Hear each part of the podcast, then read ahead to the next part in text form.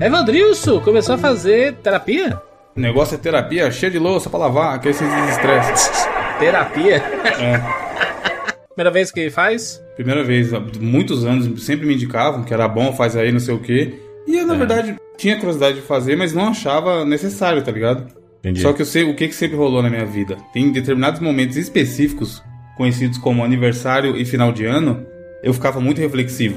Porque ambas as datas são encerramento de um ciclo, né? Você pensar, Sim. final de ano, aí você, pô, tá chegando janeiro, vou começar a fazer academia, vou começar a dieta, vou investir num projeto X que eu quero. E aniversário é a mesma coisa, você completou mais um ano de vida, rolava esses momentos. Só que passava rápido.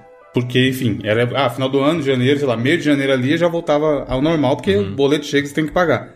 E de um tempo pra cá, essa sensação foi. durou muito mais tempo do que durava antes. Essa reflexão uhum. de, talvez pela idade, talvez pela pandemia, talvez pelo, por mil rolês, de, pô, e aí, né? O que que, onde estamos no universo? Para que queremos fazer? Qual o sentido da vida, etc. E aí eu fui conversando com uma galera, muita gente que eu conversei fazia, e o pessoal falou, porra, faz, faz que é mó legal, você vai gostar, não sei o que, ajuda muito, pipipipopó. E juntou isso com o fato que a gloriosa firma onde eu trabalho, Promovit, que todos amamos, eles estão pagando a metade da consulta para qualquer funcionário que vai fazer. E eles indicaram vários psicólogos e psicólogas, e você escolhia lá quem você ia mais com a cara, viu o currículo e tudo mais, e eles fazem reembolso da metade do valor. E aí eu pensei, porra, agora é a hora então. E aí eu só fiz uma sessão, que já foi bem da hora, e, cara, é o que falam. Todo mundo que faz recomenda que façam. E com a primeira sessão que já fez, eu também recomendo que todo mundo faça, porque te ajuda a clarear muito a mente. Só o fato de você falar em voz alta alguma coisa que te incomoda, já dá uma ajudada, tá ligado? Mesmo com, com outra certeza. pessoa só te ouvindo. Com certeza. Eu, eu, eu já, já fiz algumas vezes, já tive recomeços de, de terapia algumas vezes. Eu tô, tô precisando voltar, né? Porque, enfim, é, a gente tá no, no momento em que. Cara, é foda. Eu até, até postei no Twitter, né? Sim, eu vi, você postou hoje, né? a gente acaba respondendo no automático determinadas coisas, quando a pessoa chega assim, cara, e aí, tá tudo bem? E a gente sabe que não tá tudo bem. A gente sabe. É, é, a gente tá no pior momento possível de tudo. Isso não quer dizer, o, o, fato de você dizer assim, cara, não tá bem não, não, não quer dizer que esteja tudo uma merda, entendeu? Mas o, o momento ele faz com que as coisas não estejam realmente muito bem. Só que às vezes a gente, a gente fala que tá, tá tudo bem pra não conversar. Porque se Exatamente. você fala assim, não tá não, aí quando você fala não tá não, aí você já já abre uma possibilidade de conversa que às vezes você não está disposto a querer conversar. E isso é ruim também, né? Porque se você não está disposto, isso quer dizer que você guarda. E se você guarda, você acumula. E chega uma hora que esse, é, né, o pote, ele enche, né? Não, e também abre margem para a pessoa, ou se você falar, não, não tá bem, mas tamo aí. A pessoa já pode pensar, pô, será que aconteceu alguma coisa? O que, será que tá incomodando ele? É coisa pessoal? É externa? Teve alguma é. treta? A galera já começa a dar uma viajada, sabe? E é o que você falou, às vezes só não tá bem, às vezes você nem sabe o que, que é. Rola isso também de. Porra, tá, tá me incomodando, eu sinto um vazio, mas eu nem sei o que, que é. Eu não tô bem, sabe? Eu vejo muito de, é, declaração de pessoas que têm depressão falando isso. Que ela não, ela não se sente bem. E aí dá a volta dela se sentir errada por não se sentir bem. Que entra naquela de falar, porra, será que eu não tô reclamando de barriga cheia? Porque eu vejo aí que tem gente muito pior que eu. As pessoas se comparam, saca? Sim. E também não é bom, cara. Tipo assim, se você não tá bem, tem que conversar, tem que conversar com seus amigos, sua família. É, e não tem esse ajuda. negócio, né, Evandro? É, é, você, você pode ter empatia pelos outros de dizer assim, cara, tem gente que tá muito pior que eu, que não tá, não tem dinheiro para comer, entendeu? Não tem dinheiro para fazer nada, tá, tá com situação é, extremamente precária e tudo. E realmente, se a gente for comparar, se você está ouvindo esse podcast, com certeza você está no, no nível um pouco mais privilegiado que outras pessoas. Sim, do que a maioria, provavelmente. Só que isso não exime o fato de você não poder estar mal, entendeu? Porque não, não, não é sobre isso, entendeu? Não é, não, teve é comparações, o, entendeu? O Whindersson recentemente. O cara é mega bem sucedido, manda muito bem no que faz, tal. Dinheiro pra caralho já ganhou com o trampo dele. E o cara é. tava com depressão, mano. E aí as Sim. pessoas falavam assim, porra, eu que tô aqui me fudendo, acordando cedo pra ir trabalhar todo dia, não tenho depressão. Isso aí é mimimi, não sei o quê. Só que, bicho, é muito mais embaixo o problema, tá ligado? É, Porque não a é galera é sobre acha isso, que não é, é sobre dinheiro. dinheiro é, acha... Não, quem tem dinheiro não pode ter depressão. Isso às vezes até piora, né? Porque às vezes o cara se sente é culpado de ter, apesar de não ter Exato. problema aparente Mas é porque para algumas pessoas, Felipe, a, a, o dinheiro está relacionado à felicidade, né? E, e, não, e não é bem assim que funcionam as coisas, né? Essa parada que a gente tem diariamente, esse convívio diário que a gente tem, a gente acumula muitas coisas. O Evandro, por exemplo, conheço o Evandro há muitos anos, é, mas o Evandro não é uma pessoa que tem muita facilidade de falar sobre os sentimentos dele, sobre coisas internas dele. Tanto que ele sofreu uma fatalidade na família, eu soube meses depois, sabe? Não foi uma parada muito muito. Não é, não é uma pessoa muito fácil de liberar essa, essa, esses sentimentos. Eu sou um pouquinho mais, mas eu também guardo muita coisa. É que é foda, eu tenho um lance que eu não gosto de encher o saco, mano. E vocês convivem é. comigo, vocês vêm aí. Eu sou prático. Prático e rápido. É, tipo, e... eu, eu lá vou encher o saco dos, dos, dos outros é, não vai me ajudar em nada. Tipo não. assim, eu tenho um problema. O que vai adiantar falar para outras pessoas se ela não vai me ajudar naquele problema, Sim, sabe? Te entendo. Te e eu penso muito assim também. Eu faço tudo, vocês veem que a minha vida é. Eu faço tudo muito rápido e muito prático objetivo para evitar encheção de saco. Eu tenho ciência disso, que, eu, que isso me move para eu fazer as coisas sem ninguém pedir, para eu puxar as coisas. Ei, gente, vamos fazer, já fez, não sei o que, manda aí logo. Joandinho tá ligado, tanto que eu sou chato de cobrar coisa e pedir para que faça certinho. Sim. Só que às vezes também isso dá uma enchida de saco, porque tem coisa que não depende só de mim, né? E aí eu fico querendo acelerar e não só isso, Evandro, é, tem coisas que não são resolvidas assim de, Sim, em dois não, segundos, a entendeu? A maioria, na real, a maioria, mas é, é isso é o tipo de coisa que talvez seja bom se trabalhar na terapia, saca? É, e é uma, uma coisa muito legal porque tá virando algo rotineiro, comum. Querendo ou não, é, a gente faz a nossa gravação semanal aqui, é um exercício terapêutico, né? Não é terapia, porque a gente fala assim, ai, jogar videogame é minha terapia. Ai, não, é a mesma postar coisa. no Twitter, é minha terapia. Não, não é, brother. Não é. É um exercício. Você fazer uma coisa que você gosta, você tá se sentindo bem, mas não é, não é a mesma coisa. Exato. Eu, e de novo, eu só fiz uma sessão e eu já afirmo, não é a mesma coisa. Porque é, você, você passa a refletir todos os seus questionamentos, o que que tá te... buscar o que que tá te incomodando e tudo mais. Porque acho que tem muito do que o Juras falou também, essa parada da felicidade. Cara, a, minha, a nossa geração, dá pra falar aqui pela faixa etária, talvez o Felipe não, que era um pouco mais novo, mas a gente tinha o, o lance de você tem que estudar para ter um emprego bom. Concurso, estudar para passar no concurso. E se dar bem na vida. O que, que é se dar bem na vida, mano? É isso? É passar no concurso e, e foda-se, ficar lá trabalhando para sempre com a mesma coisa e ter um salário bom. Esse é o objetivo, então, que as pessoas têm. E aí o cara acorda cedo, se fode, troca a saúde pelo dinheiro, para quando chegar no final da vida, é, precisar de dinheiro para cuidar da saúde. E talvez, sei lá, é bizarro, tá ligado? A gente falou sobre isso recente numa abertura lá no Mosqueteiros também, ficou filosofando quase meia hora sobre a vida e essas paradas, porque eu falei da terapia lá também. E cara, quanto mais você conversa, é foda por isso também. Antes de entrar na terapia, eu fiquei lendo muito sobre filosofia. Filosofia hum. existencial, niilismo, e um monte de vídeo, comprar porrada de livro e tudo mais. E o universo é bizarro. Quanto mais você lê, mais você vê que não entende nada, tá ligado? É um, é um buraco sem fim aí, brother. Sim. Você entrou, entrou na área que. que faz você questionar tudo, inclusive. Mas tem, tem um, um estudo curioso que eu até postei no Twitter um tempo atrás, não sei se vocês viram, que é a parada da curva da felicidade. Também não lembro se eu já comentei aqui no 99 alguma vez. E aí eu comentei com meu irmão sobre isso, que como eu já falei várias vezes aqui, ele é médico, e ele não conhecia, e aí eu expliquei, e ele falou, porra, faz total sentido. Que é o quê? Eles fizeram Aquele um U, né, que tu falou? Exato. É, uma, é, um, é um gráfico que eles fizeram um estudo em vários países, com pessoas de várias faixas etárias diferentes, desde de crianças e adolescentes até idosos próximos ao final da vida. E aí eles notaram que, quando é criança e adolescente, a pessoa se sente muito mais feliz e com muito mais facilidade. Por quê? Porque tudo é novo, tudo é uma conquista, tudo é uma alegria, tudo é um desafio. E aí, quando vai chegando entre 35 e 40 anos, que é justamente a minha faixa etária, é o ponto mais baixo do gráfico, que é onde provavelmente a pessoa viu que ela não vai mudar o mundo porra nenhuma, que é isso aí, que ela já viu um monte de desgraça na vida dela e gente filha da puta pra todo lado e merda acontecendo. Só que aí quando passa dos 50, esse gráfico começa a subir de novo. Porque as pessoas começam, sei lá, a dar mais valor à vida, tá ligado? Se sentir, Sim. tipo assim, porra, eu preciso fazer logo as coisas aqui porque eu, tô, eu sei que daqui a pouco eu tô morrendo, tá ligado? E aí quando eu comentei isso com meu irmão, ele não conhecia esse conceito. E ele falou, cara, o que eu escuto de depoimento de paciente que tá 60 a mais, 70 a mais, internado, não sei o que, com a saúde zoada, falando isso, que se arrepende de não ter aproveitado melhor a vida, que ele tava no melhor momento da vida dele nos últimos anos, não sei o que, tá ligado? Então ele falou que por experiência própria também, essa relação de mais idade e sensação de estar feliz e realizado realmente é verdade, tá ligado? E aí eu falei, porra, já tinha achado isso tudo maneiro. Agora ver que alguém vivenciou isso me mostra que realmente pode ser verdade. E faz total sentido, né, mano? Porque a gente fica procurando essa de, porra, e aí, qual o sentido da vida? É que nem aquela música lá do, do Raul Seixas, né? Ouro de Tolo, né? Que é realmente. Ele, é, ele tá sempre questionando. Tipo assim, ele conseguiu as coisas, mas e aí, né? O, certo. É, ele diz que tem uma porção de coisas para conquistar e não pode ficar aí parado. E eu fico pensando também, Evandro, sobre, sobre isso, e, é, um, é, é muito importante porque esse momento que a gente tá. As, essas duas palavras, né? Saúde mental, é um, são é um termo que está sendo muito batido, muito comentado pelas pessoas. E não sei se da forma correta, assim, saca? De. de incentivar as pessoas a procurarem determinada ajuda. Eu fico, eu fico pensando se é realmente ajuda ou se é uma necessidade que a gente tem que ter de falar sobre nós mesmos e a gente descobrir sobre os nossos problemas. Muitos dos nossos problemas são causados por nós mesmos, né? Tenho sorte de namorar uma, uma, uma psicóloga e que ela né, trabalha diretamente com isso. Você não fica cabreiro, não? Dela tá todo tempo te analisando? Não, porque ela sabe separar bem isso. Ela consegue separar bem. A ética, a ética médica.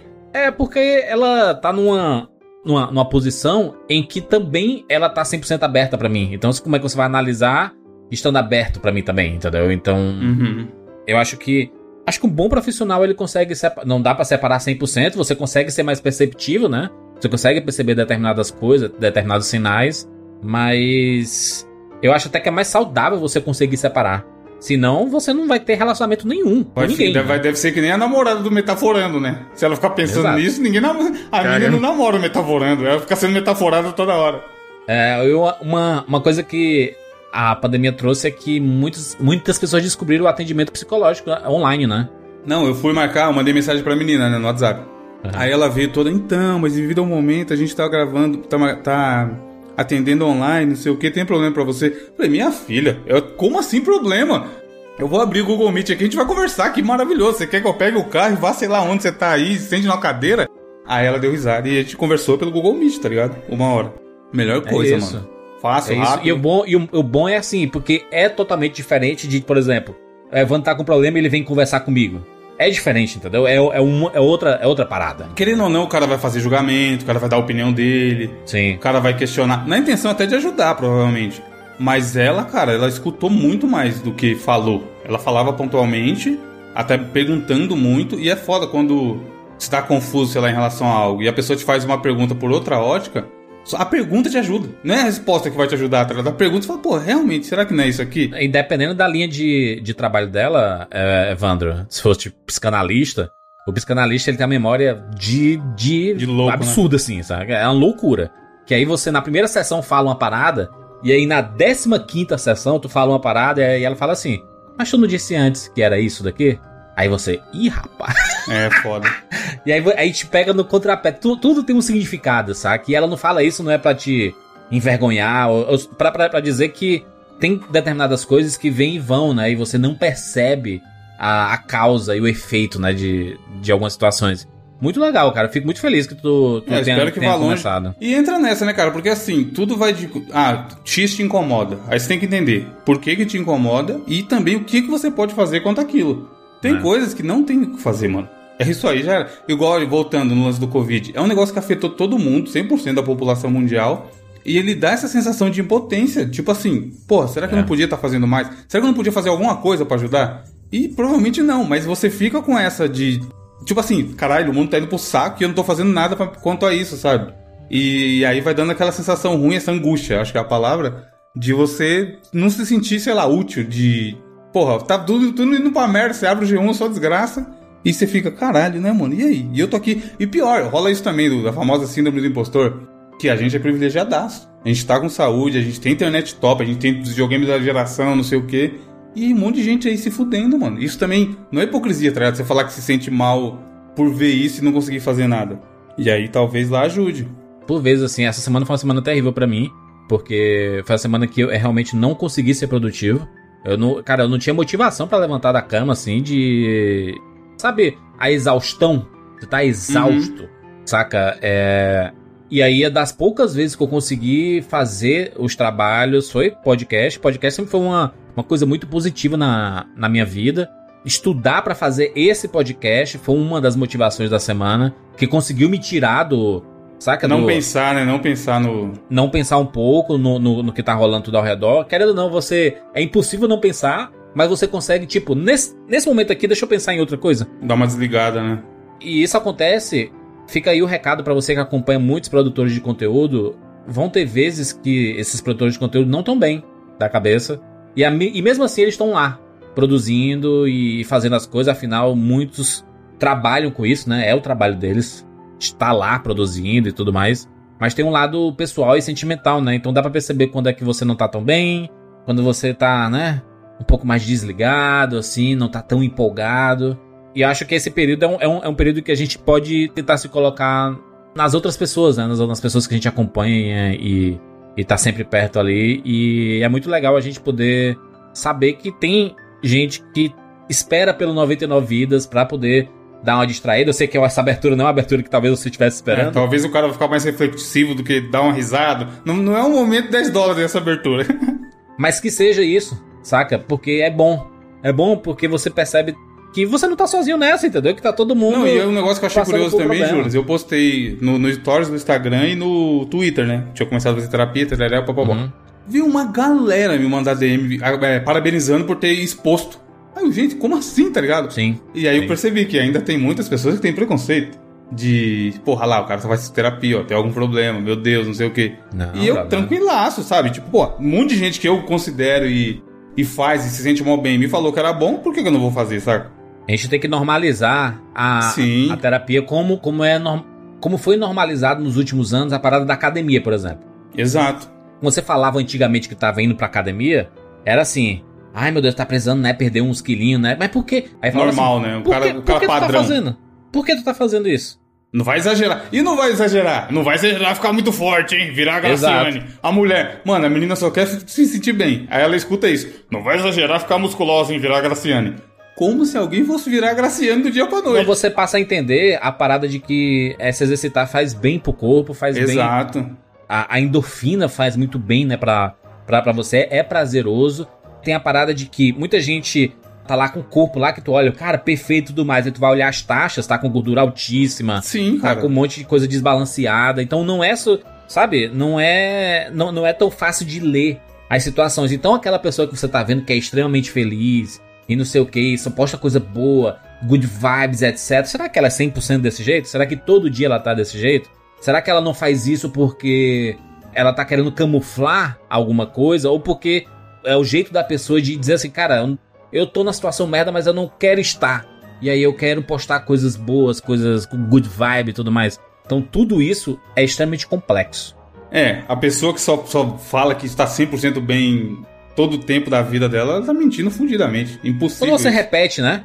Quando você repete mais de uma vez assim, ah, não me importo com isso. Tipo assim, Rolou uma treta, aí, fala, aí você repete 15 vezes. Ah, não importa com isso. Ah, não me importa com isso. Ah, não me importa com isso. Cara, você se importa pra caralho. Sim. Senão você não tava nem falando sobre isso, né, cara? Quero a opinião do Bruno e do Felipe. Sobre. Felipe já fez, Felipe? Não. Eu, é, eu fiz uma consulta que eu era bem novo. Não bem novo, eu tinha 17 pra 18, assim. E tive um episódio, assim. E aí eu tive, não foi nem com psicólogo, foi psiquiatra mesmo, mas foi a única experiência que eu tive, assim, desde então. Não tive mais nenhuma, não. E Bruno? Eu acho que é super importante, inclusive recomendo para todas as pessoas que tiverem oportunidade de que procurem um profissional. Muitas vezes conversar com amigos Sim. ajuda, mas nada melhor do que você procurar uma ajuda especializada, um profissional, porque é, literalmente pode salvar vidas e não, não é à toa não. Não subestime a sua dor, não subestime a dor de ninguém. Procure pessoas que possam efetivamente te ajudar. É claro que seus amigos gostam de você, é claro que sua família gosta de você, mas talvez eles não tenham o preparo necessário para lidar com a sua situação. E se você não está se sentindo bem com algo, procure ajuda. É, isso é muito importante. Não não dê ouvidos para brincadeirinha de ah, só vai em psicólogo que é maluco, para quem não tem nada disso, cara. Todo mundo, todo mundo precisa de ajuda de um jeito ou de outro e não é vergonha nenhuma admitir isso e muito menos procurar ajuda por isso.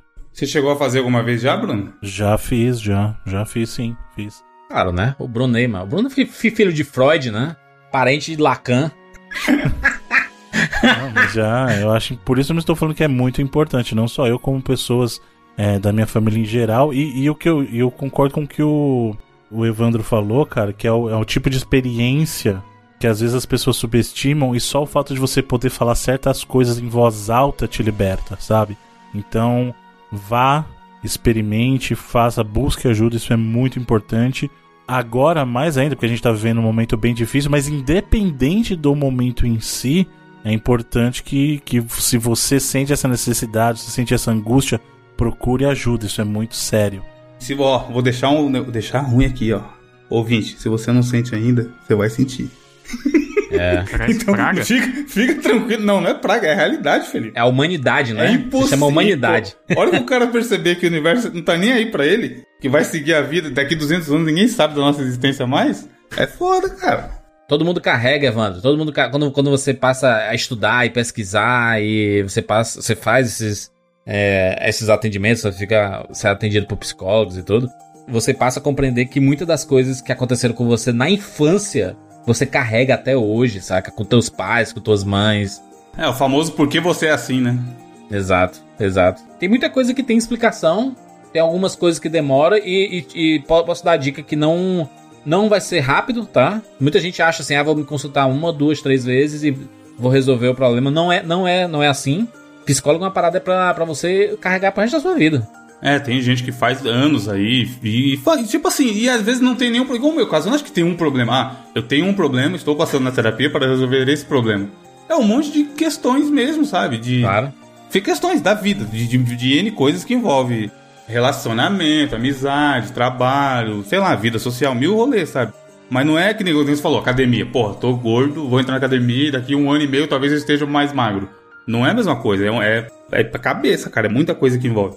É muita coisa e é aquela parada, né? Tem, tem as consultas que são semanais, e aí talvez a psicóloga ela perceba em determinado momento que ah, seria bom se as consultas fossem quinzenais. Ela falou isso, eu achei maneiro. Não precisa mais ser semanal. E aí, se ela vê a necessidade, entendeu? Isso vai mudando, aí se torna mensal às vezes. Então depende de como, de como você tá lidando com determinadas situações, né? Mas tudo isso, né? É, tratado no pessoal. Fica a dica aí, hein, gente? Nunca é Pô, demais. E, de novo, a empresa tá pagando metade, tá ajudando muito, mas assim, eu achei bem aqui o valor ainda que eu pagasse o valor cheio, hein, mano. Sim. Não sei Não, se porque é Existem psicólogos que cobram preços diferentes também, né? Isso é lógico. Tem gente que tem três doutorados, aí não tem como cobrar o mesmo valor de que tem um mestrado, por exemplo, sei lá. Exato. Não, mas dá uma pesquisada. Às vezes você consegue encaixar no seu é, orçamento aí, cara, e ter, vê. Se achar que vale a pena, o cara que tem que saber da vida dele, mas como eu falei, eu fiz uma consulta, vou continuar e eu recomendo. Fica a dica. Vambora, eu sou Júlio de Filho. Eu sou Felipe Mesquita. Eu sou Evandro de Freitas. E eu sou Bruno Carvalho. E esse é o 99 Vidas.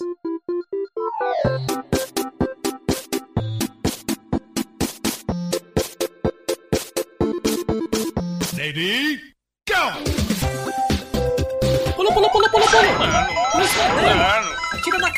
Atira, atira, atira, atira! Atira! Atira! Ele! Foi na... Tô com fome! Ah, já zerei esse game! Tá mentindo um pouco, gol, animal! Vai morrer! Ah, morreu! Relaxa, a gente tem 99 vidas. Life from your grave. Vamos falar sobre o PicPay mais uma vez aqui no 99 Vídeos. A gente quer falar que você pode pagar através das maquininhas lá usando o QR Code. Exatamente, Jundia. A gente já falou disso no passado. Maquininhas da Cielo, da GetNet e da Rede, que são as mais populares. Oh. Você consegue chegar e falar pro lojista que você quer pagar com o QR Code. Ele vai colocar o valor que você quer, apertar o botãozinho verde, vai aparecer o QR Code, você lê o QR Code com o PicPay e faz seu pagamento. Escolhe lá se vai fazer com a carteira digital ou com o cartão com o dinheiro que você tiver dentro do PicPay e pronto. Rápido, fácil e sem contato. O que mais interessa nesse momento. Ah, baixa aí PicPay no Android e no iOS, rapaz. PicPay, todo lugar aceita. E nós temos um recadinho da Lura. Nossos parceiros da Lura, mais uma vez aqui no 99 Vidas. Reforçando para você acessar o link alura.com.br barra promoção barra 99 vídeos, você tem acesso a mais de 1.200 cursos, 100 reais de desconto com esse link e você pode desfrutar desse conhecimento quase que ilimitado que a Lura oferece. Pois é, Juras, com uma única assinatura você tem acesso a todos esses cursos e o mais importante, não é que você só faz o curso e beleza, muitos deles acompanham certificação oh. de participação, então você pode comprovar que você adquiriu aquele conhecimento, ou seja, pode aumentar a sua empregabilidade, aproveita esse tempo que você está em casa aí e faz a assinatura da Alura e aumente, amplie os horizontes do seu conhecimento. Muito bom, muito bom. alura.com.br barra promoção barra 99 vídeos ou link na postagem desse podcast. E pra gente finalizar, vamos falar do Sparkle. Exatamente, o 99 vezes está dentro do Sparkle, porque nós temos o 99 Vidas bônus, nosso podcast extra. Ô Felipe, toda vez que sai um 99 Vidas que você tá escutando aqui, sai um bônus lá, exclusivo. Com temas variados, né, Às vezes é videogame, às vezes é coisa da vida, respondendo pergunta dos ouvintes aí, dos assinantes, né, do, da nossa Sim. comunidade no Sparkle. E lembrando que esse é o último mês aí, abril, né?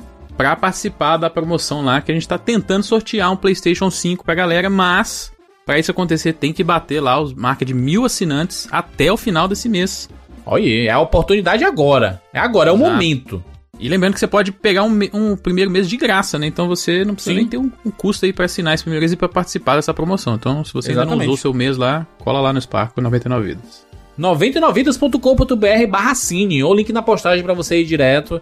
Você vai poder ouvir todas as nossas edições do bônus, tem mais de 130 e poucas edições. Tem muito conteúdo diferente do que você está escutando normalmente aqui. E é bacana, você vai poder participar desse concurso de sorte do PlayStation 5. Corre! Link no post.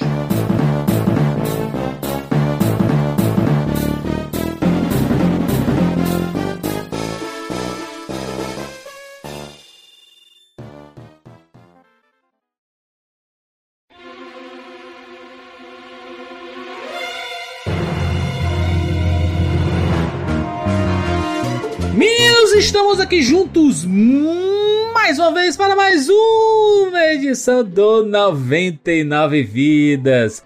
E dessa vez voltamos para a nossa série na TV, exatamente. Nossa queridíssima série que tem como objetivo aqui a gente retornar para as coisas que passavam na TV dos anos 80, 90, 2000 ali a gente vai falar sobre programas, sobre séries, sobre desenhos, sobre tudo que passou na TV nessa época nostálgica. Juras, nessa época em que você assistia a TV. Do, desse formato convencional aí, porque hoje em dia não tem mais. Época em que só tinha TV, na verdade. Exato. Você esperava o horário. Olha, olha que arcaico. Esperar, vou esperar aqui tal hora para passar o que eu quero assistir. É bizarro. Onde já se viu isso, Felipe? Que mundo é esse? Só esporte, né? Que a gente pega. E se quiser ver ao vivo, né? Ou, ou não sei que nem WandaVision rolou isso. Da galera esperar, chegar, passar, liberar lá pra assistir sexta de manhã. Mas aí, mas aí qualquer... as pessoas podem assistir a hora que quiserem. Eles assistem sexta de manhã porque não querem levar spoiler, né? o, o maníaco, ele reviveu os anos 90 fazendo isso. O cara Sim. que assistia cinco, o Ricardo Rente. Ele assistia 5 e meia da manhã. Não, ele, ele, ele assistia pior. Ele assistia, na verdade, era meia-noite, uma hora da manhã lá no Canadá. É, ele postava o vídeo pra gente Porque esse horário de 5 horas da manhã da, do Disney Plus não é porque ah, Disney Plus quer lascar o Brasil, lançar 5 é horas da manhã, horário, é porque né? é o horário que se encaixa em vários lugares do mundo, né? É meio até meiotinha. E é isso. Uh, lembrar que nessa série na TV já fizemos sobre alguns desenhos clássicos aí, fizemos sobre Caverna do Dragão, edição número 419, falando sobre Street Fighter Victory.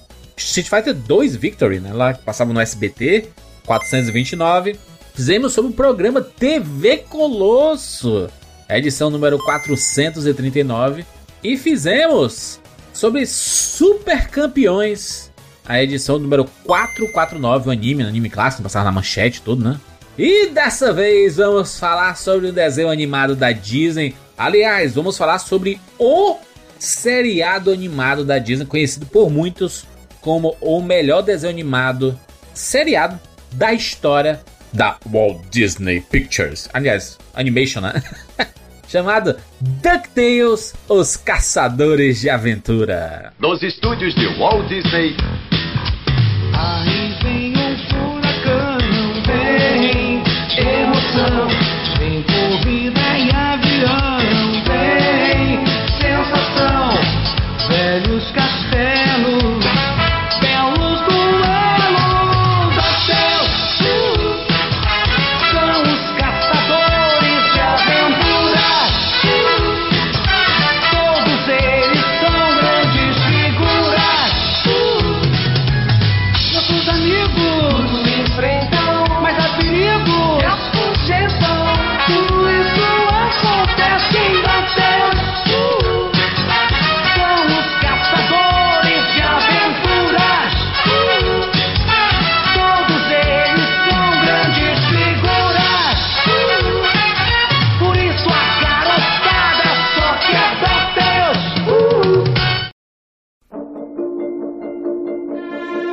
Demais. É bizarro mesmo que acho que ele. A gente tá falando de melhor, mas ele é provavelmente o mais bem sucedido também, né? Sim. Porque é curioso que em questão de desenho, pensando principalmente em nas propriedades clássicas, a própria Warner teve mais sucesso que a Disney, né? Com certeza lá com os Looney Tunes, né? Com perna longa, é, com o próprio Animania. com Tais, Mania. Em termos televisivos, né? Sim, sim, tô falando televisivos, de televisão, né? televisivos. É. É, porque a gente não teve tan, tantos clássicos de desenho, é, por exemplo, até pra- com o próprio Mickey. O Goof Troop era legal também, mas durou pouco, apesar de ser uma série bem bacana de, de desenho também. É, tinha curtinhas antigos, né? Tu lembra daquele curtinha clássico do Pateta no- na, na direção? O automóvel nas mãos do homem comum já está beirando as margens da extinção. Na verdade, o homem comum é uma criatura de hábitos estranhos e peculiares. Tomemos o Sr. Walker como exemplo. O Sr. Walker mora num bairro tranquilo, de pessoas decentes. Ele é o típico homem comum. Considerado um bom cidadão e de inteligência razoável. É um homem gentil, amável, pontual e honesto. Bom dia, Sr. Walker. Muito bom dia, Sr. Giff. Lindo dia, não é? O Sr. Walker não machucaria uma mosca, tampouco uma formiga. Ele acredita em viva e deixe viver. O Sr. Walker possui um automóvel e se considera um bom motorista. Mas, quando ele pega no volante, acontece um fenômeno estranho. O Sr. Walker se deixa levar pela forte sensação de poder. Sua personalidade muda completamente. E de repente ele se transforma em um monstro incontrolável, um motorista diabólico. O Sr. Walker é agora o Sr. Wheeler, um motorista. É um dos mais Nossa, clássicos de Isso aí, todos eu não sei se passa mundo. até hoje em dia, mas quando você tirar carta de motorista, a galera passava. Pra, na aula de direção desenho, defensiva. isso rolava mesmo. É. Acho que não... Pra mostrar o que era direção agressiva, É, né? exato. Ele- eles falavam isso, né? Inclusive tem link aí no post pra você assistir. É um, é um clássico dos clássicos dos clássicos, assim, do, do Pateta, né? Ó, tanto que tá no YouTube, aqui, Jandir, o, o- é um vídeo de 13 minutos. A aula geralmente é uma hora, então o cara já comia parte da aula ali desse vídeo. O vídeo no YouTube tá nomeado como O Pateta na Estrada. Aí entre parênteses, direção defensiva. É. Mano, todo mundo que tirou cartas nos anos 90 assistiu esse vídeo, eu tenho certeza. que acho que até quando eu fui tirar também a, a professora lá passou essa parada. Eu lembro de assistir isso. O cara, eu lembro até hoje, tipo assim, ah, amanhã é aula de direção defensiva. Aí beleza, aí a gente sentou e tal. O cara não falou nem boa noite, maluco. Já começou a aparecer no telão esse, esse vídeo do Pateta do nada. E todo mundo, ué, não era direção defensiva? Aí acabava, aí ele, isso aqui que vocês viram é justamente o que a gente não quer no trânsito. Aí ele começava a explicar, tá ligado? Tipo, eu acho que isso rola, mano, porque vamos falar uma, uma verdade aqui, talvez vai doer. Mas a, a aula teórica de tirar carteira é muito desnecessária, a quantidade de aulas, né? Chatíssima, chatíssima. Hoje em dia ainda tem mais. Quando eu fiz, eu lembro que eram cinco aulas, Felipe. Hoje eu acho que tem mais aulas práticas do que tinha na época que eu fiz. Acho que são 45, acho. Tá maluco? Nem... Nossa, ainda De bem que eu 50 tirei minutos, acho que agora é 45. Nessa hora que, eu- que é bom ser velho. Eu tirei era ó. Nessa hora 30, é eu acho que mudou pra velho. 45. Eu, inclusive, tô no período de renovação da minha carteira de motorista, porque. é, é, aliás, venceu, mas tá, tá fechado o negócio. É, faz pelo. Eu fiz Eu pelo. renovei o ano passado. Meu veio pelo correio. Mas você não fez o exame? Tem que fazer exame de vista, mano. Compradinha a carta do Felipe, né? Olha lá. OLX, Então não sei. CNH, BH. Eu sei que tava tudo suspenso É. não tava. não tava, eles não estavam fiscalizando direito por causa do O Covid. cara né? meteu o OLX, caralho. aquela, aquela notícia do velho que foi parado com a carteira do Partido Padim Batista, vocês viram? É o Felipe aí, ó. Eu tenho. Eu vou mandar a foto aí da carteira que eu tenho aqui. É. tá, escrito, tá escrito assim, Bradley Pitt no nome É. do Felipe. Ele nem percebeu. Talvez ele não precisasse, né? Talvez ele tenha feito não há muito A tempo. primeira não precisa? É, eu não- hoje em dia eu não sei. Vai, minha carta Mudou tudo esse tempo, negócio mano. último, recentemente também.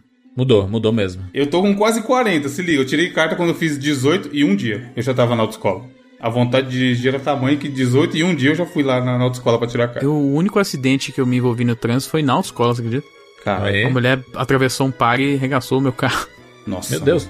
Pateta, a mulher era o pateta. A mulher não viu o Na- vídeo do exatamente, na frente de uma escola, ela avançou uma placa de pare no cacete. Eu consegui tirar o carro ainda pra não bater em cheio na porta do, do passageiro que tava o meu instrutor, né? E aí ela empenou o carro da forma que o carro teve pra oficina e fudeu um tanto de gente lá que ia fazer exame de direção no outro dia, porque era uma sexta-feira. A mulher deu um prejuízo bizarro.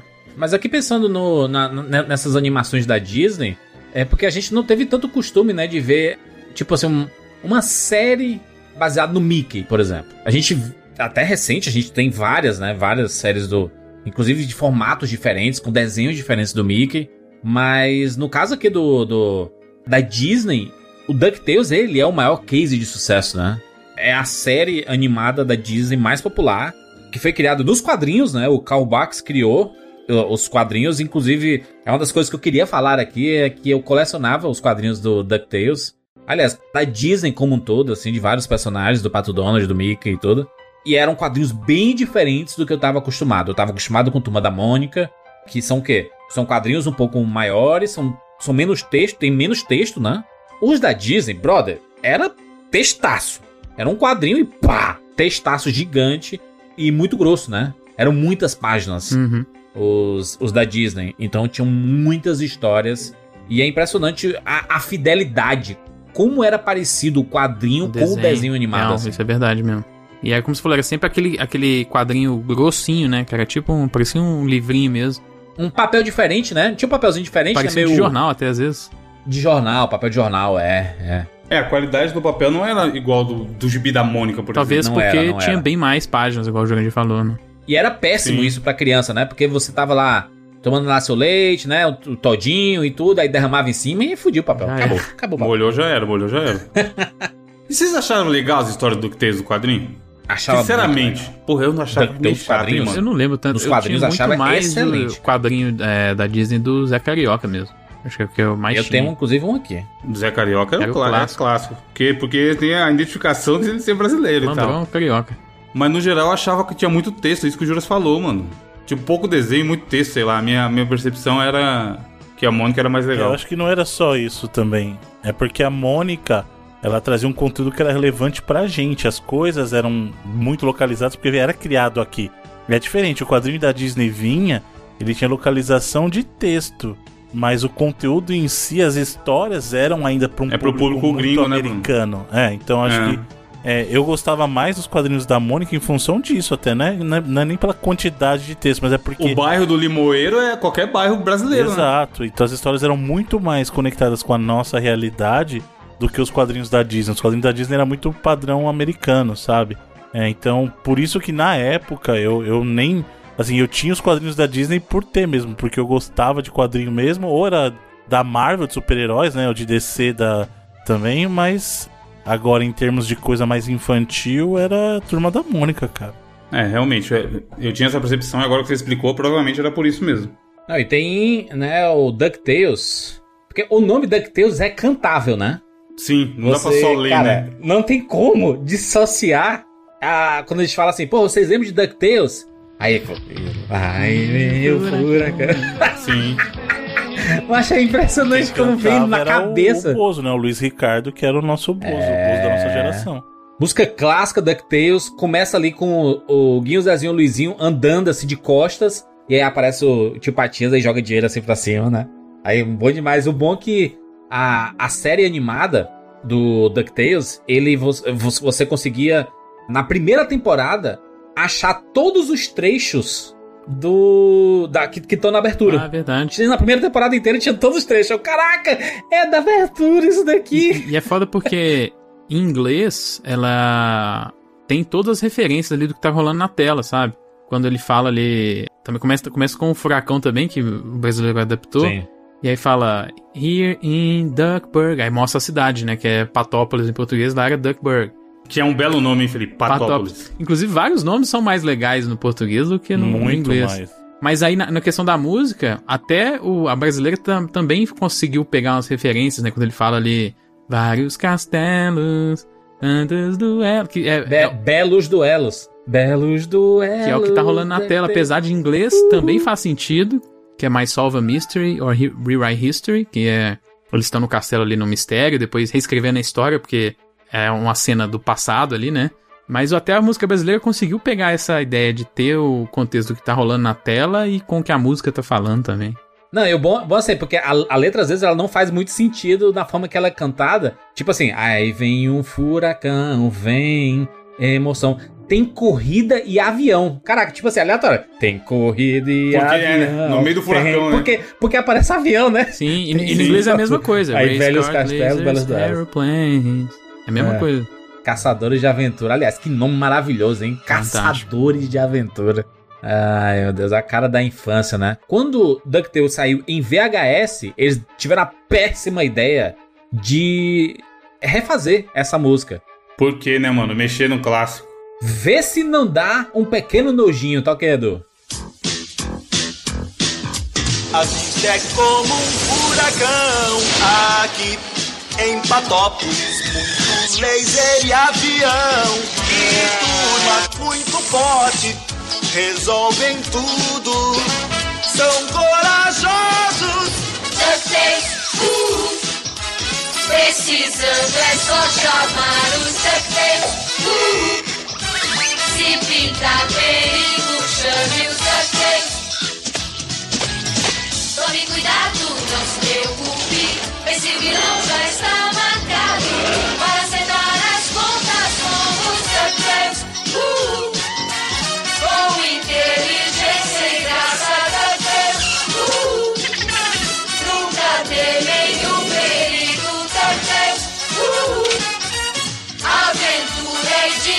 DuckTales, uh. O começo parece o load do PlayStation 1. Caramba, é uma versão traduzida mesmo da que eu tô falando em inglês. Nossa, ficou muito ruim.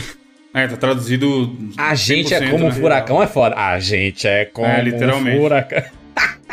É, tem umas coisas que é a tradução direta, tem umas coisas que ficou nada a ver, não ficou bom não. Parece que tá devagar, parece que tá em slow motion, cara. Ah, meio triste o cara, né, também. Parece que foi gravado assim, mandou um áudio no WhatsApp pra gravar, assim. Vamos dar, vamos uma palhinha aí, rapaz. Não tinha WhatsApp na época, obviamente, mas Mano, ele gravou, eu tenho certeza absoluta que ele gravou separado as frases. gravou demais. Porque até tem um comentário aqui, ó. O cara falou exatamente o que eu ia falar, ó. Que ele começa empolgadão na primeira. A vida é como um furacão. Aí vem. Aqui em Patópolis. Certeza que ele não gravou junto, tá ligado? Não rima, né, caralho? Aí vem um furacão aqui em Patópolis. É. Cara, o, tipo assim, ele fez um empolgadão. Aí o cara falou, porra, não precisa empolgar tanto. Vai, manda aqui em Patópolis agora. Aí ele foi no zap e mandou, saca? A segunda frase. O curioso é porque como o DuckTales teve uma, né, uma repaginada, uma, uma reimaginada ali em 2017, é, lançados ali nos canais da Disney, inclusive esse podcast tá saindo no mês em que DuckTales chega ao Disney Plus. Totalmente programado. Aí. Totalmente programado. Que, que Porra, cagada que- não tá. Puta que pariu, não faz nem sentido isso, esses conexões astrais.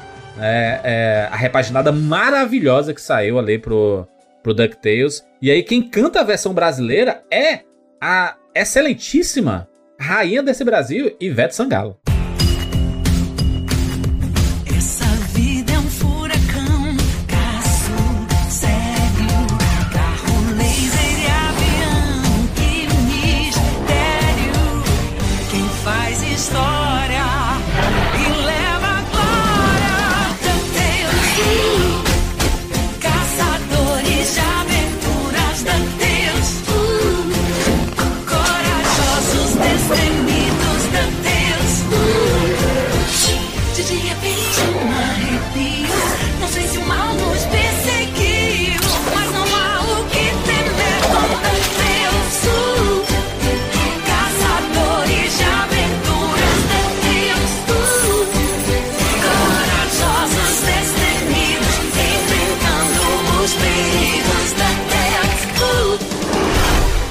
Que é uma versão diferente, tem coisas, né, do, da, da versão clássica e tudo, mas é muito mais inspirado na versão americana, né? E tá bem legal também. Tá bem legal, gostei. Tá melhor que essa segunda aí, genérica. Não, o áudio, né? O áudio maravilhoso. As frases estão igualmente empolgadas. Só que essa versão eu não gosto porque me dá uma.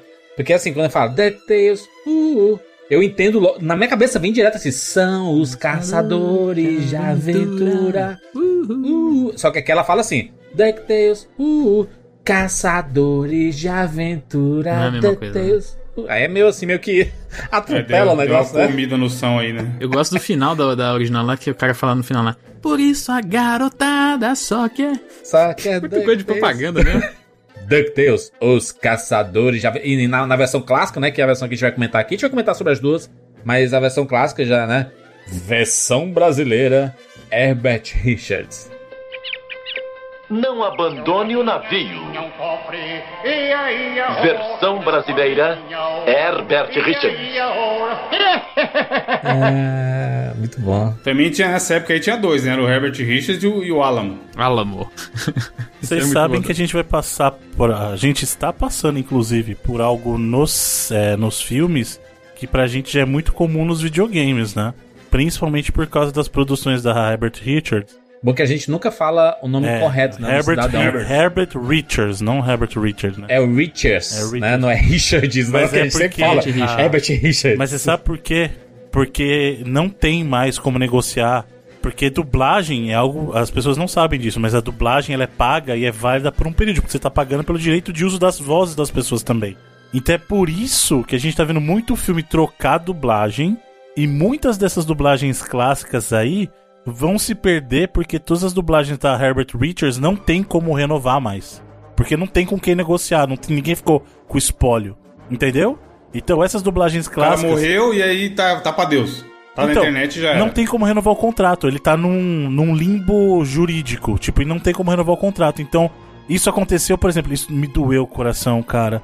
A gente viu isso Karate no... Kid. rec- recentemente, não. Não, Karate Kid que chegou no, no Netflix não tem aquela Sim. dublagem clássica dos anos 80, cara, do Brasil. Ah, mas o... o De Volta para o Futuro foi um dos primeiros a sofrer isso, né? Porque tinha aquela dublagem clássica da, B, da BKS. Inclusive você encontra no YouTube, assim. Bota aí, Edu, um trechinho do, da De Volta para o Futuro da BKS aí que é maravilhoso. Está atrasado, você não tem noção do tempo. Ei, calma! Eu tive que me trocar. Pensou que fosse voltar naquele terno careta, doutor? Olha, o meu velho conseguiu, deu certo. Por quê? Ele nocauteou o bife com um soco. Eu nunca pensei que ele tivesse feito isso antes. Ele nunca tinha enfrentado o bife. Nunca? Não, por quê? Qual o problema? Nada. Cara, essa, essa, essa dublagem é tão nostálgica. Porque ela, assim, ela é aquela dublagem ecoada, assim, né? Doc, doc, doc. Né? O, doutor, crer, né? doutor, doutor, estou aqui, doutor. Né? Um negócio meio empolgado. Aí depois teve uma redublagem do De Volta para o Futuro, quando saiu, se eu não me engano, pra DVD ou foi pra Blu-ray. Quando saiu pra DVD e Blu-ray, teve uma mudança de, de dubladores e as pessoas ficaram pistolíssimos. Porque em VHS ainda era a dublagem clássica da BKS, né? Mas é uma coisa como o Bruno falou, não tem como. Não, cara, não tem como. Às vezes eles conseguem chamar os mesmos dubladores pra fazer é, as vozes e tudo, e não, e não tem como também ser igual, porque os dubladores também, as vozes envelhecem, né? Não tinha como né, ser, ser diferente. Mas o que a gente tá vendo bastante isso são redublagens de desenhos antigos, né? Os clássicos você encontra no YouTube, né? Ah, se você quiser encontrar É, sumir a, não sumir, a não. voz clássica do YouTube, não, sumir não some mesmo, não. É, 100% Os não não, streams hoje em aí dia. pode ser que mude, mas sumir não some não. Tá, mas a gente vai falar aqui sobre DuckTales, Os Caçadores de Aventura, esse desenho animado que era clássico do SBT.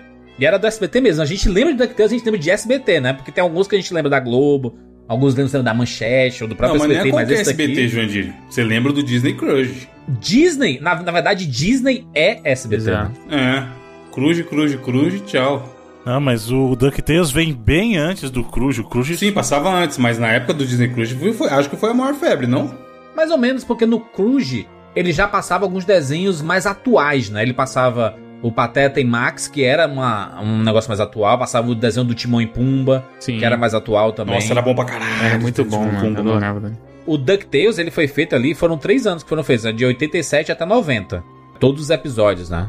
Foram o quê? 100 episódios? Né? 100 episódios no total. E aí, no Brasil, começou a passar em 88 e foi até 97. Cara, ficou bastante tempo, né? Então a gente, a gente teve quase 9 anos aí de. Aliás, quase 10 anos passando DuckTales Então não no passou SBT no direto.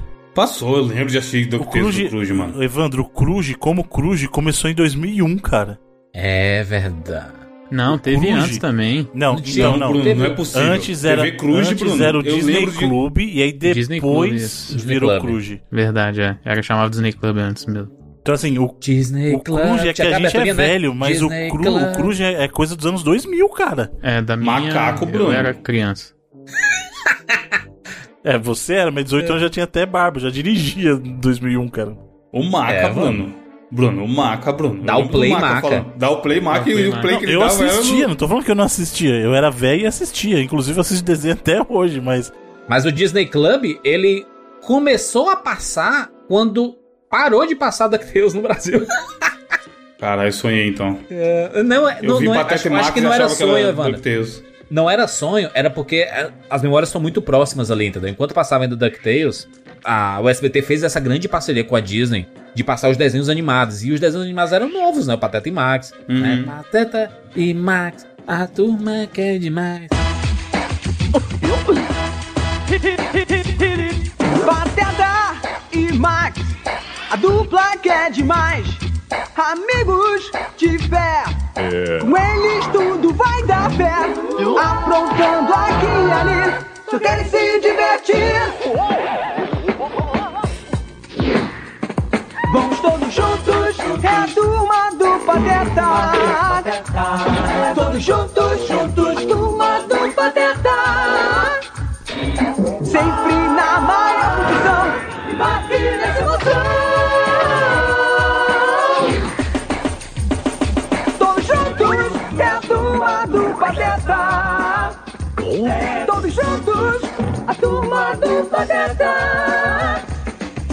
A galera vai se encontrar, vamos deitar e rolar. Vamos todos juntos. Era muito bom Pateta e Max. Era a época que a gente jogava Goof Troop também. E aí era Teve melhor filme ainda. depois também, era muito bom. E tinha o Timão e Pumba, né? O desenho do Timão e Pumba, que era muito clássico também. Mas o, o DuckTales, ele é um, é um marco, né? É um clássico. É tipo assim, sabe aquelas festas 20 e poucos anos? Aquela. Como é? Não tem um- uns, umas festas que a galera faz de nostalgia? Anos 90.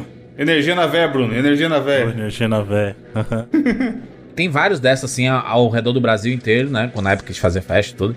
E tocava sempre algumas. Alguns desenhos animados clássicos. Era a abertura do Thundercats, do Get Along Gang, né? E DuckTales. É, é certeza. Porque DuckTales é uma música maravilhosa, curtíssima, mas que trazia a nostalgia nas pessoas, né? Total. E o desenho bem feito, né, cara? Se pensar que é dessa época aí e comparando com os desenhos de hoje em dia, não deve nada. Tipo, ele diferente dos desenhos da Hanna-Barbera, por exemplo, que você bate o olho e fala, pô, isso aqui é um desenho antigo. O DuckTales não, ele passaria com um desenho que foi produzido em 2010 pra cima. Sim, é, é- acho que é porque a, a Disney, ela, ela fez um trabalho muito foda com as animações dela, né? Isso desde sempre. Você assiste filmes dos anos 40, 50 da, da Disney que você olha assim, caraca, meu Deus, como é que eles conseguiram fazer isso? Como é que o velho Walt Disney conseguiu? O Walter, né? O Val, o Walt Walter Disney. Disney, o Walt Val, Val Disney. Disney, Walt Disney. conseguiu fazer isso lá atrás e conseguir estar tão bem até hoje. Você vê desenhos clássicos do do Mickey, aquele do, é, do, do, do avião dele com aquele da baleia também, que é preto e branco, é Steel Willy, E o Steamboat Willie. Steamboat Willie. que continua maravilhoso. Você assiste hoje e fala assim, caraca, como é que ele conseguiu fazer isso 60 anos atrás, 70 anos atrás, cara? É um negócio surreal. Aí você vê DuckTales, que é uma animação da Disney, não é tipo, não foi tipo uma empresa contratada pra fazer. Não, era uma animação real da Disney. Tem, tem uma qualidade de desenho muito boa. E são histórias, né, clássicas aqui dos, dos personagens, né? Personagens criados aqui pelo Carl Banks, como, como eu falei antes. Todos esses personagens, né? Tio Patinhas, o Guinho, Zezinho e Luizinho. Menos o Pato Donald, né? Que já tinha sido criado antes pelo Walt Disney. Mas a maioria, Patópolis, é, é tudo criado pelo Carl Banks também. Criado pros quadrinhos, né? E depois colocado aqui na animação. A gente vê aqui a classe, cara, não tem como. É, DuckTales. Muitos desses nomes que a gente vai falar aqui viraram sinônimo de piada em escola. Mano, é isso que eu ia em- falar. Em apelidos, né? É impossível a gente falar. O próprio tio Patinhas, quando via alguém que era rico, se fala assim: caraca, é filho do tio Patinhas, não, né? rico não. O tio Patinhas tá na minha região, e até hoje talvez é sinônimo de pão duro. Porque ele é meio pão duro. Tem né? isso também. Ele é pão duro pra também. caralho, mas tipo assim, o cara que tem. Tá todo mundo aqui. Aí a gente vai É o comprar sei lá, rico uma pão duro, coxinha. mano.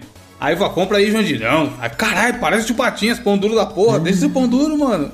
Era isso, não era, não era questão de ter ou não ter dinheiro, era como o cara queria guardar dinheiro. Só que pra mim isso foi, foi mudando com o tempo, porque o tio Patinhas era o sinônimo de, que tem- de quem tinha muito dinheiro. E o pão duro era o, o, o arquirrival do tio Patinhas, né? Que era o pão duro Mac Money. Belo nome também. o nome mais direto impossível. Mano, pão duro Mac Money é demais, mano. Caraca, mas como assim? É, mas criou o estigma também de que todo rico é pão duro, né? Sim, demais. Aliás, a pessoa, a pessoa só é rica Porque é pão duro, né? porque é pão duro. O- as- os nomes em português eram maravilhosos, né, mano? E a maga patológica. Mano, esse nome é fantástico. ele é muito melhor que o nome em inglês, inclusive. Ah, não sei. O dela em inglês talvez seja o mais legal, inclusive pra gente. Porque, tipo, Ah, tem alguns personagens desse universo do, do DuckTales que tem nomes, assim, que são muito familiares pra gente, assim. Qual que é o dela, Bruno, em inglês? Eu o nome manjo. dela é Mágica, Mágica The Spell. né? Mágica. É, tipo, se o cara é souber Mágica. inglês, é. se o cara- Genericaço. Mano, muito genial, exatamente. Agora o Maga Patológica, mano. Patológica é Muito genial, mais pô. genial, vai tomar um banho. Não, o melhor é a, é a- a governanta da casa, que é a Patilda. Mano, é, É, genial também. Que é bom em inglês Madame até, mas é, é melhor em português. Em inglês é Miss Bickley, né? Que é pra do bico, mas. Patilda. E é igual a, a sobrinha dela, Patrícia também é muito melhor, mano. É, Patrícia. Sim. Ah, é a neta, é a neta, na verdade, da, da Patilda, né? Não é nem sobrinha, não. Isso, da dona Patilda é neta isso. E o clássico professor Pardal? É o melhor, era o meu favorito, mano. Que no, Professor, Professor Pardal. Pardal. Todo professor de colégio era isso, Que né? não Quando é tinha um- professor mais velho. Ei, professor Pardal. o mais engraçado é que ele não é um pardal, né? Não é. Ele é um, É um pato. Chegou um o galináceo pardal. qualquer lá. Mano, Não, ele não é pato, não, seu louco. Ele é uma galinha, tipo um. Ele é um periquito, caralho. Não, ele é tipo um galináceo, é um, um frango, sei lá. O periquito é o quê, Felipe? É um Passarinho. Essa porra é um pato. Mano, eu fiz curso de eletrônica no lugar que eu fiz um montão de curso. E o professor, o apelido dele era o professor Pardal. O que era maravilhoso, que ele mexia com ferro de solda e arrumava os bagulhos. apelido tá do meu ligado? pai na família é professor pardal, porque ele arruma tudo Aí, também. Tem o caso clássico, ele eu tinha uma, uma motinha, uma mini moto, e ela tava sem cano de descarga uma vez. Ele pegou um cano de chuveiro de, Caralho. de cobre velho lá e soldou ela na moto. E funcionou, filho, suave. Eu dou risada muito também quando os caras chamam a técnica de futebol de professor Pardal. Fica inventando o moda, cara, né? inventar, o cara começa a inventar muito, tá ligado? Olha lá o Pardalzinho, ó. Mano, é um conceito muito bom. O mordomo lá da, da, da casa que é o Leopoldo, né? Que era o menos nada a ver, assim, com os trocadilhos, né? Com pato, essas É coisas. porque ele é um cachorro, né? Tipo assim. É, até isso que eu ia falar. Até porque ele não. Com certeza ele não era um É, pato. o Jurandir tá numa vibe que todo mundo é pato ali, mano.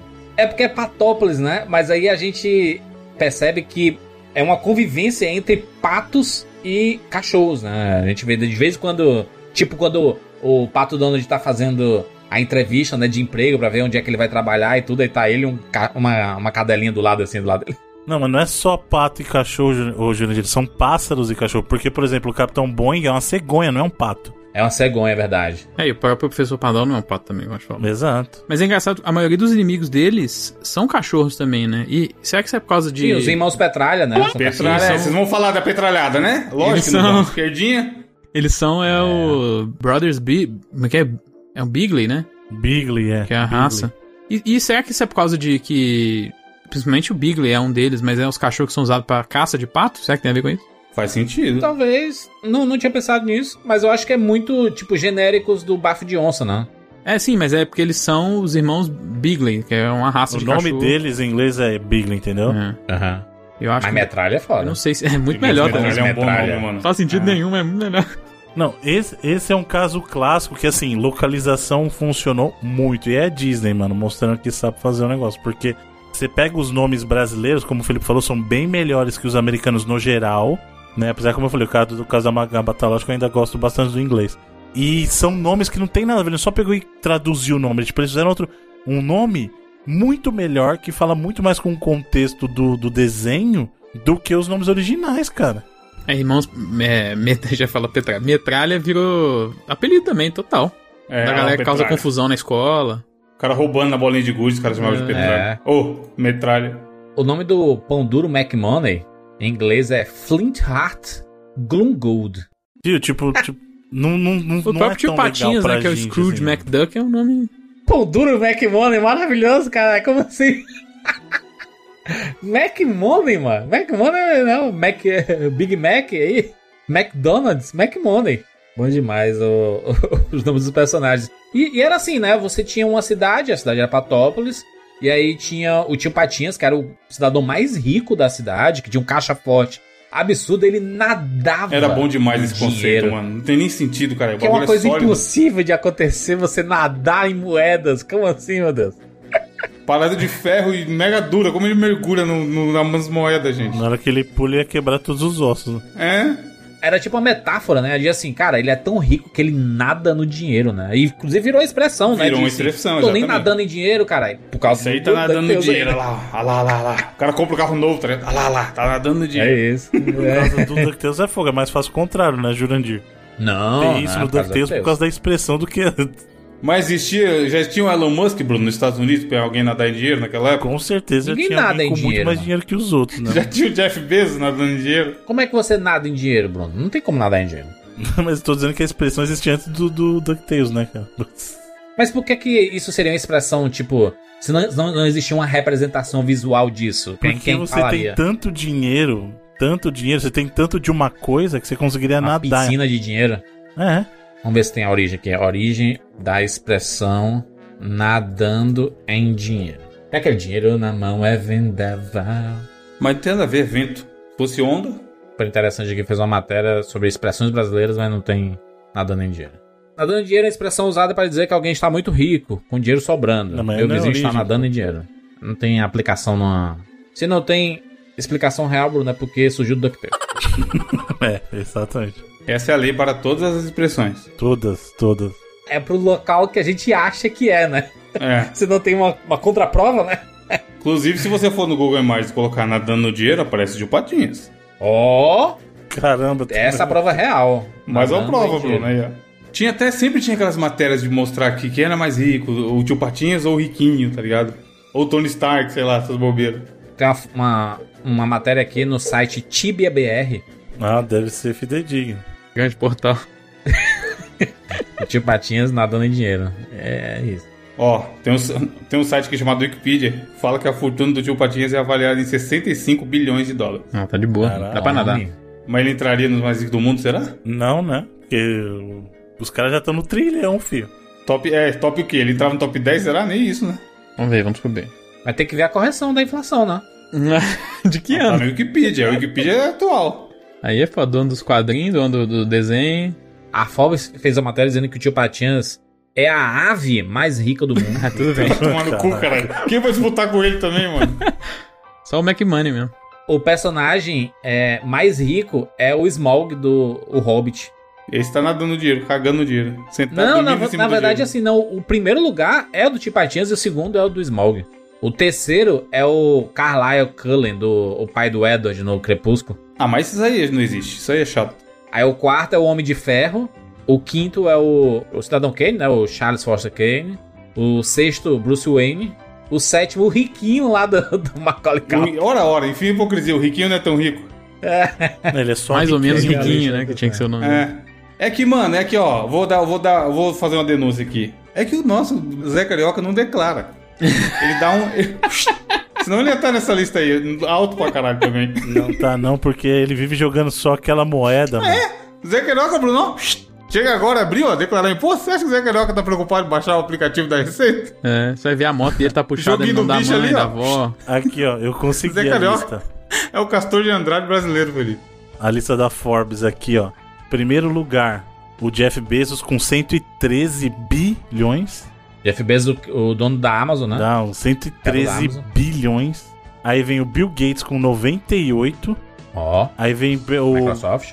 o Bernard Arnault, 76. Warren, o Warren Buffett tá com 67,5.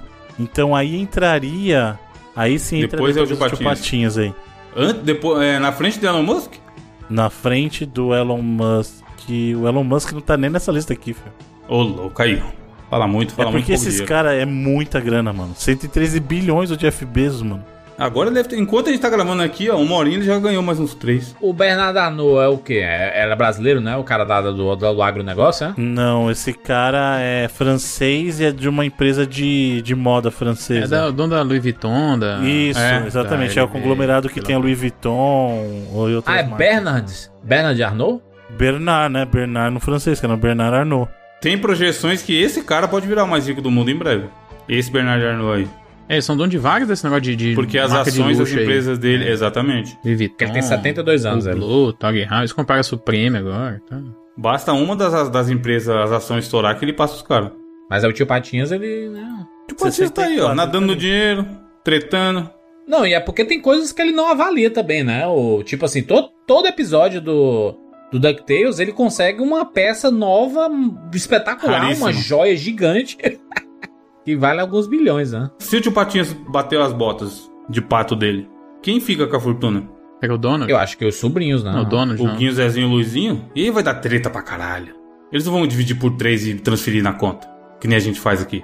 O Donald é o sobrinho principal do, do Tio Patinhas, né? Piorou, o dono ia pegar e sumir no mundo. Já era. Chamar o Zé Carioca pra dar cara caralho. Na teoria, ele não tem direito. O sobrinho, que eu saiba, não tem direito nato à herança, né? Mas ele não tem filhos, né? Então, aí eu acho que nesse caso vai depender de que ele deixar no testamento, né? Os advogados. É. Provavelmente ele deixa pro o Guinho, pro Zezinho e pro Luizinho, né? Porque no começo. Ele não gosta muito Patinhas, do ele- Donald, ele- né? Eles, ele- eles querem muito mostrar essa imagem do tio Patinhas, né? Que é um cara ranzinza, ambicioso. Ele é escroto no começo, duro. mano. Ele tem uma frase do desenho que eu falo, caramba, velho, jamais que isso seria feito hoje em dia. Que a mulher fala assim, ah, dá um centavinho pros pobres. Ele fala assim, eles não valem nem isso. Caralho. O tio Patinhas ele é muito Ele errado. é né? personagem escroto pra mesmo, caramba não, no começo do Pô, a gente não falou de um aqui, ó. Lembrei, lembrei de um que poderia ganhar a fortuna. Que é um belo nome na tradução também. O Gastão. Porque o Gastão, Gastão, o né? lance dele é que ele tem a sorte no máximo. Também, é verdade. Ele é, o Gastão é um ganso, né? Só. Ele, e ele, ele aparece só em alguns episódios também, né? no- na primeira temporada. Depois não aparece É. nunca mais. Ele é um ganso, o ganso mais sortudo do mundo. E é um conceito bom também a ideia, né? E o nome, mano, Gastão, Gastão. Ele eu não sei como é que é. Gastão, né? O cara que gasta pra caralho. É, ele é folgado, meio preguiçoso. Meio seu Gastão. madruga, saca? O Gastão é meio seu madruga, tipo, folgadão, que não gosta muito de trabalhar e tal. É. Mas ele é, ele é brother do tio Patinho. No começo do, do, do desenho animado, você vê que o Donald tá tendo o maior problema pra cuidar do, do Guinho, do Zezinho Luizinho, né? E ele vai querer se alistar na, na marinha, aí ele quer deixar os, fi- os filhos, né? Os sobrinhos com o tio Patinhas, né? Porque o, o Guinho, Zezinho e Luizinho não são filhos do Pato Donald, né? É sobrinho, né? Muita gente, inclusive, perguntava assim, tá, mas se é sobrinho, quem são os pais do, do- dos, dos pivetes? E nesse desenho animado aqui, né, de né, o clássico DuckTales, nunca foi muito falado sobre, as, a, sobre a mãe do Guinho, Zezinho Luizinho. Já na versão de 2017, é muito trabalhado, né? Inclusive, é talvez seja a melhor personagem do DuckTales. Ela é mencionada, mas ela não aparece no desenho original. Não aparece. Não aparece. Só no de 2017. Inclusive, não, não, que ela não, não aparece nem nos quadrinhos, né? Isso é uma, uma personagem Não, ela nova que existe. foi criada. Nos quadrinhos ela existe. Mas ela não ganha destaque, né? Ela não tem Não, nenhum destaque não, assim, mas ela dela, existe, aparece. Ela foi criada, inclusive, junto com o, com o Donald, pelo tio Patinhas. Ela aparece efetivamente no quadrinho. No desenho de 2017 foi a primeira vez que ela apareceu na TV mesmo, a, pre- a primeira aparição dela em animação. Mas no Sim, quad- nos sim. quadrinhos ela aparecia. Não era uma personagem recorrente, assim, mas ela aparecia. Que o, o Bruno fala, chama ela de Della, Della Pato. Só que o nome dela aqui no Brasil é Dambela Pato, né? Cara, eu não sei, eu, eu, eu conheço ela como dela mesmo, porque assim, Dumbella, que eu saiba, é o apelido, inclusive eles brincam com isso no final da, da temporada. O Donald, no episódio, ele fala que chamava ela de Dumbella quando era criança. Que é Dumb, esse Dumb é de tonto, bobo, sabe? Sim, mas no Brasil é Dumbella mesmo. É, é Dambela mesmo. To- todo mundo chama quando ela, ela- ela se encontra com o tio Patinhas, ela chama de Dambela. Os meninos chamam de mãe, né? Não chamam de Dambela, não. Ela chama a menina de Dambela, ela chama de mãe, né? Chamar de Dumbella, toma um tapa na cara. É, mas depois a gente fala dela porque ela é uma das melhores personagens. Ela tem um arco muito fantástico no- na animação nova. Aliás, só posso só abrir um adendo aqui? Por favor. Que é uma coisa mais feia do mundo, assim, pra mim. Pra mim. Hum. É filho que chama pai e mãe pelo nome, cara. É. Isso como pai deve ser igual você tomar uma facada no, no coração. Eu tenho quase 40 anos nas costas, eu chamo minha mãe de mãe. Chamo meu pai de pai. Eu, acho, eu acho estranho também. Eu só vi eu uma chamo- vez eu e eu fiquei Eu incomodadíssimo, não lembro mano. de ver alguém falando isso também, não. Eu chamo de pai e mãinha, né? Que é mais, Uhum. mais regional ainda possível. E não, é impossível eu chamar meu pai e minha mãe de você. É tipo assim, Exato, tu é senhor, vai fazer isso senhora. aqui? Não tem como, é senhor e senhora sempre. Eu não consigo, eu, eu tenho um pouco de dificuldade de ver a galera mais jovem, por quê? Os pais, eles não educam os filhos porque eles se acham velhos se, chamar, se chamarem de senhor e senhora. É, eu não tenho costume chamar minha mãe de senhora de jeito nenhum. Porque parece que ela é velha, acho que ela não vai gostar. Acho que ela não gosta, Mas inclusive. é ela que tem que falar, né, mano? Não é tu não, mano. É ela mesmo que não gosta. É, então se ela diz que não gosta, então ok. Eu, eu não consigo, eu não consigo no- ver uma pessoa que é muito mais velha que eu, idosa, assim, e eu chamar de, de você. tu. Aí tudo bem. Não, e eu, mas o que eu tô falando é pior ainda. Imagina pra um pai e pra uma mãe ver o filho chamar ele por, pelo nome. Bruno, imagina a filha do Bruno chamando ele. É uma, é uma facada no coração, mano. Cê é Ô. Bruno, pega um negócio aí pra mim na geladeira. Cai a lágrima no canto de sentiria olho. menos pai, Bruno? Não, eu, Eu não me sentiria menos pai, mas eu sentiria como se alguém tivesse dado uma facada no meu coração. Falhou. Esse dia que você falhou, né, Bruno, na educação. É, não, é. Cê- é igual quando, quando você tá brigando com alguém que chama a pessoa pelo nome, é, a pessoa já assume que fez coisa errada, entendeu? Tipo, você vai sentir mal, mano. Não, mas eu acho, eu acho super feio. Chamar pai e mãe pelo nome. Pai é pai, mãe é mãe. Mamãe, papai, que seja. Acho que muito disso é por causa dos próprios pais. Os próprios pais que ah, ensinam os filhos a, a, a falarem isso por não quererem se sentir mais velhos. Inclusive, olha que engraçado, rapidinho. E quando eu tô falando com a minha irmã mais nova, que eu até já contei isso pra vocês, eu tenho, somos em três irmãos, né? Que nós somos os mais velhos, assim. E aí minha mãe teve uma outra filha no segundo casamento, que é a minha irmã. Quando eu falo com a minha irmã, porque ela é mais nova, eu chamo minha mãe, quando eu tô falando com a minha irmã, de mamãe. Tipo, fala assim, ah, não sei o que ela vai falar assim, não sei o que com a mamãe. Tipo, eu desço pro nível de carinho dela, entendeu? Pra não influenciar ela a chamar minha mãe de mãe, entendeu? Erradíssimo. Tá errado eu descer o que eu tô fazendo? Chamar tua irmã de mamãe? Não, seu louco. Não, pô. Você entendeu errado, Lula. Cara, o Jurandir tá na, na Disney. O tá na Disney. Em homenagem ao DuckTales, o Jurandir está nesse momento na Disney. Tá muito Andando doido. na montanha russa. Eu falei que quando eu estou conversando com a minha irmã, eu endereço a minha mãe como mamãe pra ela, entendeu? É isso que eu tô falando. Ah, entendi. Que família é essa? O cara chamando a irmã de mamãe, mano. O que tá acontecendo aqui, gente? Como eu vim parar aqui? Não, não tem, não tem uns pais que adoram se chamar assim de, de papai e mamãe, né? O pai fala com a mãe, de, chama a mamãe de mamãe, e a mãe chama o pai de papai. Ou, no caso, o pai da criança, né? O pai da. da, da, da pra, pra meio que acostumar. Não, a isso, então, você tá falando com a criança aí sim, por exemplo, quando minha filha era pequena, eu tratava ela com, a- por exemplo, a mãe dela, eu chamo de mamãe e ela me chamava de papai. Tipo, assim, né? Então, assim, pra justamente a criança receber aquilo como um reforço. Aprender, né? Exato, isso é normal. Isso é normal mesmo. Mas é, o, o ruim é depois assim, a menina já sabe que é mamãe e papai, e aí o- os pais, os pais e as mães com- ficam se chamando de, de, de pai e mãe. Ah, eu conheço Ei, alguns. Eu vejo, eu, eu vejo muita gente no interior fala, ô pai. Aí, tipo, o pai na verdade é o esposo. Ô mãe. É a... Mas é pra justamente por causa que ele já convive com filhos, sabe? Isso é o, na psicologia se chama Édipo, né? Complexo de Édipo. Complexo de Édipo, o próprio. né? O jovem quer saber o seguinte, Jurandir. O pai tá on. pai tá on, é. Não, você nem é pai e se chama de pai, né? Cara, que E às vezes você nem tá on porra nenhuma, só tá metendo Tá, louco. tá só no off. É. Ultimamente a gente tá só no off. É, voltando aqui pra história do DuckTales, é, no primeiro episódio eles já introduzem tudo isso que eu falei antes, né? Tio Patinhas, ricaço, pão duro, ranzinza, grosseiro pra caralho e tudo mais. Aí chega o Huguinho, o Zezinho o Luizinho pra morar com o tio. E aí ele trata mal pra caramba no começo, coloca no quartinho, só que os meninos são muito danados, né?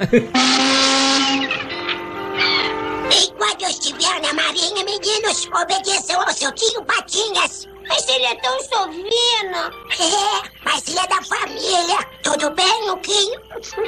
Tudo bem, tio Donald. Não seja mal criado, Zezinho. Não vou ser, não. Luizinho, seja bonzinho e nada de respostas. É, sim e não, tio Donald. Ah, tem mais uma coisinha.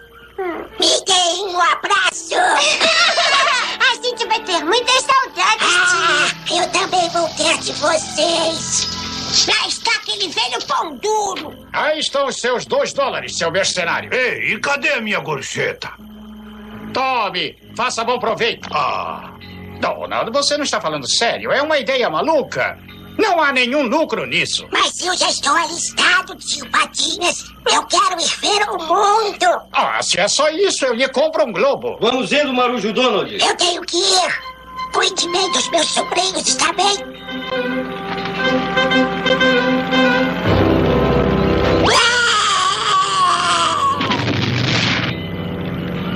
Mas o que foi que eu fiz para merecer ficar amarrado a esses, eh, esses jovenzinhos? O senhor é o único em quem eu confio, tio Patinhas! Sorte minha.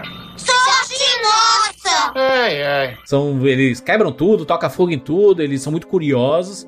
Como crianças, né? Criança é um. É, clássico criança curioso, capetinha, né? É.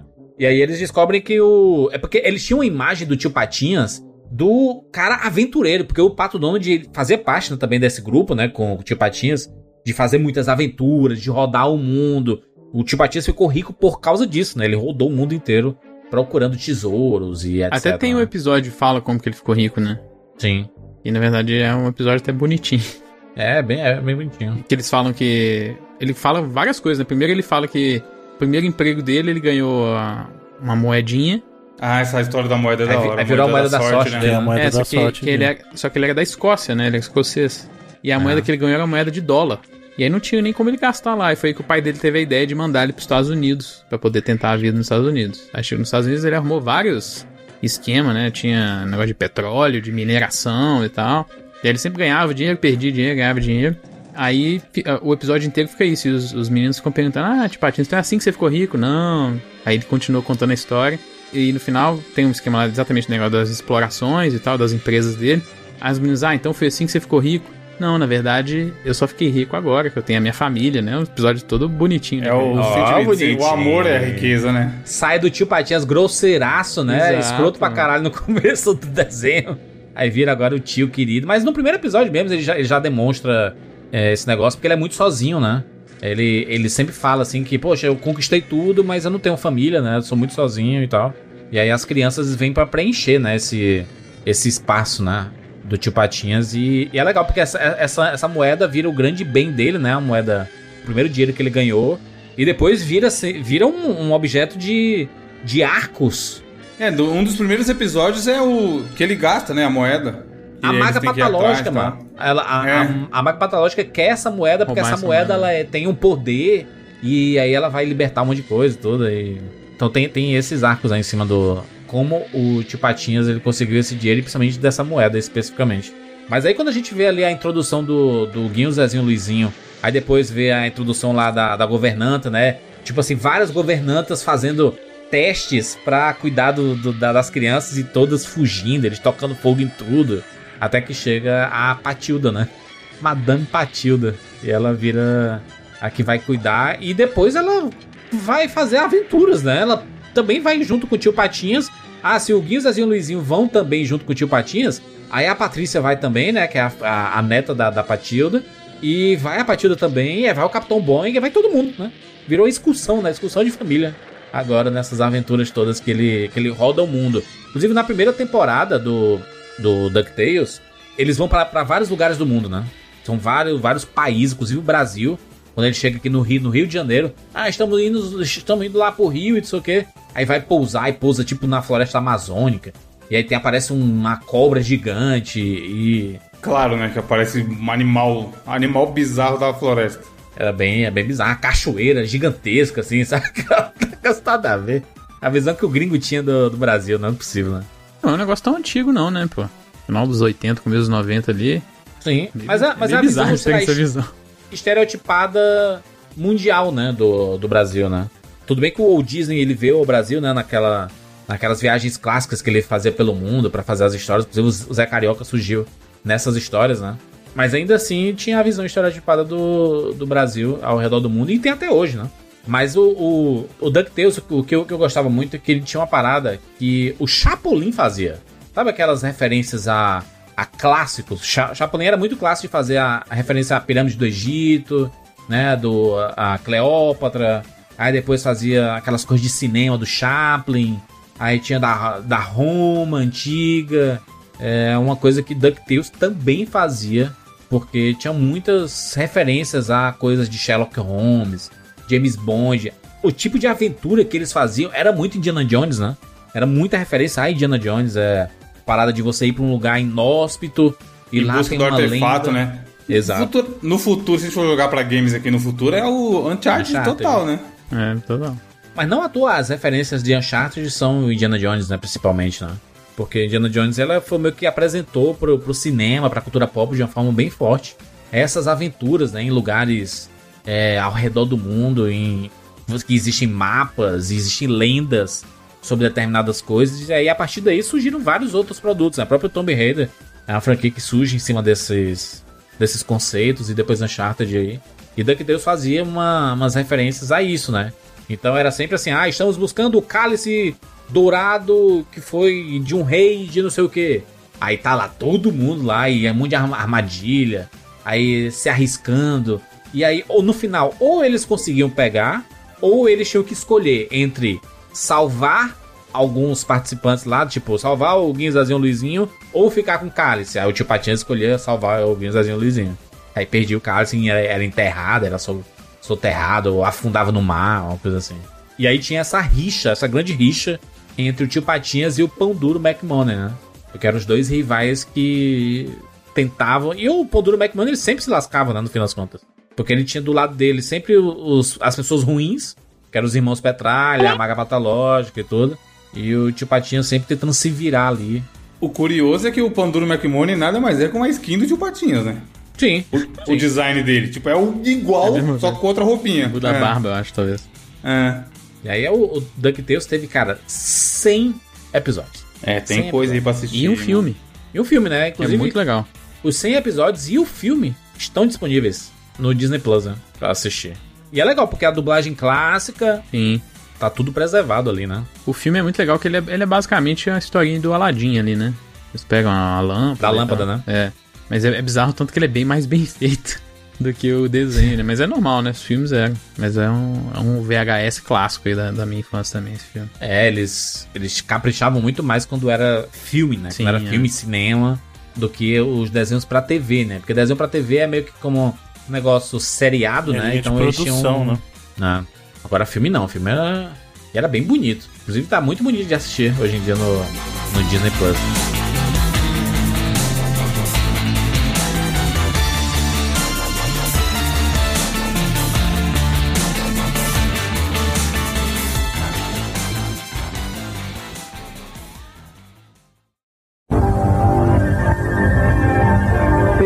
Primeira vez na televisão mundial. Tio Patinhas, sua família, seus amigos e seus inimigos. Os irmãos Metralha. A Maga Patológica. O Professor Fatal e o Lampadinha. Donald e seus sobrinhos. E todos os outros personagens que se tornaram famosos nas histórias em quadrinhos, dos jornais e das revistas, agora também na televisão. Amanhã, 5 e meia da tarde, no programa Silvio Santos. E a partir da próxima segunda-feira, das 6 e 15 às 15 para 7, no SBT.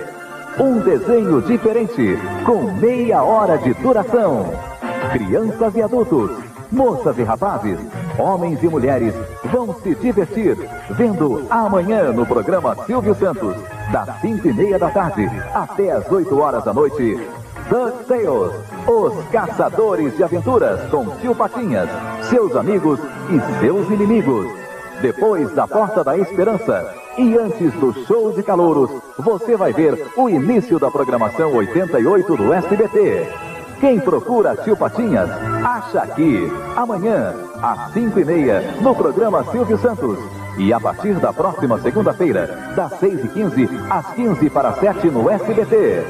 DuckTales, os caçadores de aventuras.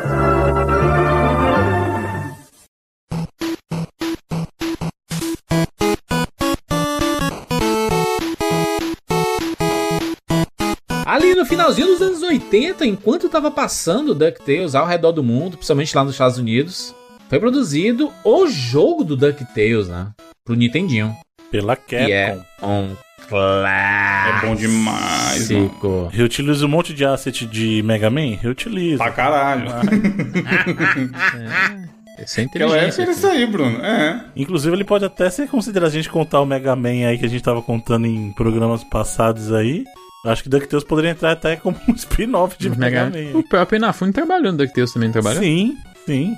Aí. Aí, mano. Ele ganhou uma versão remasterizada, né? Depois, anos Que é nojeira. depois. Nojeiríssimo. É bem um remake mesmo, né? É, com gráfico melhor, né? Foi no 360 que saiu, né? 360 naquela PS3. época, Geração pass- passada, Mais mas ruim, retrasada, já já foi. 2012, eu acho. Esse eu lembro que eu comprei na live. Falei, porra, ah, meu Deus, antigamente era bom, nostalgia. Aí eu joguei, falei, mano, o no antigo é melhor que esse. Mas é mesmo. Não tem, não tem a mesma pegada, tá ligado?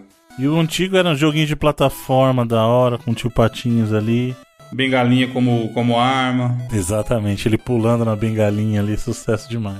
O remake do Castle of Illusion veio antes desse do DuckTales, não foi? Não, eu acho que o do Castle Illusion foi depois. Ele é bem mais trabalhado, inclusive. É, é, também acho, por isso que eu tô pensando, eu acho bem melhor o- aquele do Castle of Sim, Illusion. é to- o do Castle of Illusion, inclusive, assim, é bem um. Bem linha de remake remake mesmo, assim. Tipo, tem coisa que não tem no original, as cenas são todas retrabalhadas, é bem legal. Eles são do mesmo ano. Olha que doido, né? Um, só um mês depois do outro. É. É só na mesma época, né? É, eu lembro disso também, que eu nem quis pegar o do Mickey, porque eu não tinha gostado do Tio Patinhas, e aí um monte de gente fala, não, o do Mickey é bom. é outra pegada, pega aí. cara, bem legal. É porque são é, empresas diferentes também, né? O do, do Castle foi a SEGA mesmo que fez na época. E o, e o da. O DuckTales foi a própria Capcom também, né? Uhum. Tanto que o, o do Castle of Illusion vinha com o original de brinde, né? Você pegava o original. né? Sim, é verdade. Apesar de que o DuckTales é é um jogo da Way Forward, que é um developer bem bacana até. Do, do Shantae, É, aí, né? galera do Shantae, jogos Mas tá ruim mesmo? Eu não, eu não cheguei a jogar não o remake do... Cara, é assim, é quem do, do original, né? O original é bem melhor, cara. Bem melhor. É, ele é extremamente Mas é bonito. aventuresco, né? É, bonito né? É a única coisa. Acho que ele é bem aventuresco, o, o clássico, né, do, do Nintendinho, e, e passava bem a mensagem do que era o, o DuckTales, né, o desenho animado. Não, inclusive o desenho novo tem influência direta do jogo mesmo. Né? E tem aquela música clássica, né, aquela The Moon, né?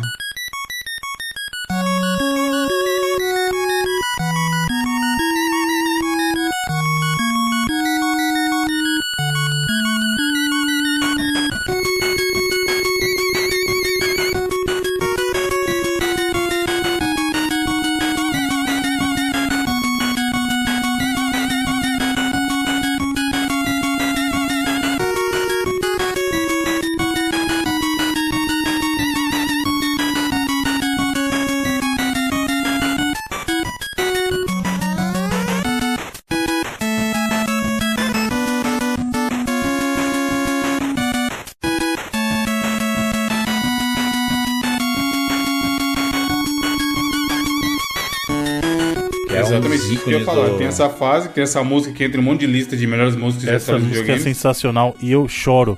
Cara, eu tava, eu fui ver de novo, eu não sei porquê. Eu, eu gosto de DuckTales o jogo, mas eu não gosto tanto assim. Tipo, ele não entra na minha lista do top do Nintendinho. Só que eu não sei o que acontece toda vez que eu vejo o vídeo da dela cantando o, a música da lua lá no desenho Dumbella. do DuckTales. Tá, Dumbella. É é dela, pô. Vou fazer o quê? Toda vez que, que eu vejo esse vídeo dela cantando esse, esse tema lá na lua, no episódio do, do desenho do, de 2017, eu choro. Deixa eu tentar uma coisa. Eu cantava essa canção para os meus meninos antes de nascerem.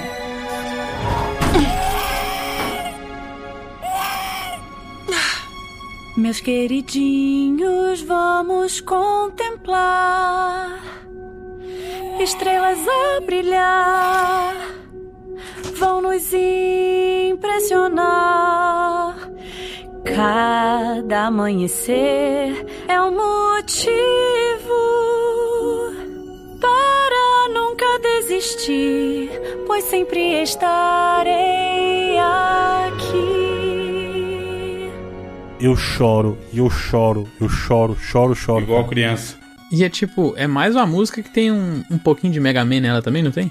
Total, 100%. total. Não, isso que eu ia falar. Passaria to- z- total pra uma música de Sim, Mega o Man. comecinho parece muito com Eu a... assim, opa, já ouvi essa música aqui do Mega Man, ó, e o cara não sabia que era do DuckTales, aí eu falo, caralho, que É música muito maneira. Não, então, é porque a composição é do, do compositor do Mega Man mesmo. A Capcom tinha esse time, então é, é por isso que é muito parecido mesmo. Não é só asset que eles usaram de, de gráfico, não. De música também, o compositor é o mesmo. É quando eles querem é, mostrar quem é a personagem da Dumbella, né? Eles querem... Mas se- todas as vezes, até agora, Bruno, se a gente botar pra tocar aí, você vai chorar? Vou, vou. Dela can... não a do jogo. Ela cantando o tema do jogo. É isso que me faz chorar. Ah, é porque ela, ela... A Disney coloca de forma canônica no universo do... Eles colocaram, exatamente. do- da Disney, DuckTales e tudo, a, a música. Porque era assim, era, era a música do jogo, né, antigamente. E aí era isso, não tinha um impacto canônico, né, no, no- na, na Disney. E aí quando a, a Dumbella, se eu não me engano, é no, é no episódio que eles explicam o que que aconteceu com ela, né, o que, por que que ela sumiu e onde é que ela tava. Não, na verdade, assim, nesse episódio ela tá lá na lua. E aí tem um. Ela tá lidando com os seres lá da lua. E um deles tem um bebê. E aí ela tá. E aí essa. Tá chorando o bebê. Isso, e o bebê tá chorando. E aí ela usa essa. Ela fala assim: ó, eu vou cantar. é, deixa comigo. Ela fala pra mãe do, do bebezinho Alien. Eu vou cantar a música que eu costumava cantar pros meus meninos. E aí ela começa a cantar essa música que é como se fosse a canção de Niná. Cara, é lindo, lindo. Eu Papai choro. Bruno, nessa hora, vai aos prantos. Choro, mano. Essa... Tem um negócio, Bruno, talvez você já tenha ouvido falar sobre, chama terapia. Mas é legal, cara, porque é, é muito emocionante, É muito, porque ela, ela, ela tá muito tempo longe da- dos meninos. ela- Isso, tipo. Ela não viu esses meninos crescerem, né? E aí ela lembra assim de, poxa, eu contava essa, essa música, é, cantava essa música pros meus filhos. E aí é aquela música clássica do jogo do Nintendinho. O- a forma que ela canta, inclusive, né? É, são, são os trechinhos do, da, da música do Nintendinho, só que com letra, né? Existe uma letra muito bonita. E é muito triste, né? Porque ela tá longe, tudo. A Dumbbell é muito foda, é uma personagem. Cara, é o melhor personagem do DuckTales aí. Ela tem uma, uma perna de metal, né? Ela é um ciborgue, né? Basicamente, né? É tanto que quando. Acho que é um dos. Não sei se é o Guinho ou o Zezinho, ele fala assim: quando é, Quem é essa ciborgue? quando eles vê de longe assim. Né, quando eles encontram ela na volta, cara, é muito emocionante, assim. Contemplem a pena do cartógrafo. Um artefato místico que desenha mapas que levam aos maiores tesouros do mundo. Uh! Imaginem todo o dinheiro, as grandes aventuras, a sabedoria infinita e todo o mistério desse mundo literalmente na ponta dos dedos. Uh, já tinha me ganhado com a pena. Esse pode ser o momento mais importante da nossa vida aventureira. E aí, galera festeira, tô de volta na parada. Não, eu vi que tava ruim assim que comecei. Foi mal, foi horrível. Eu posso fazer de novo? Oi, tio Patinhas.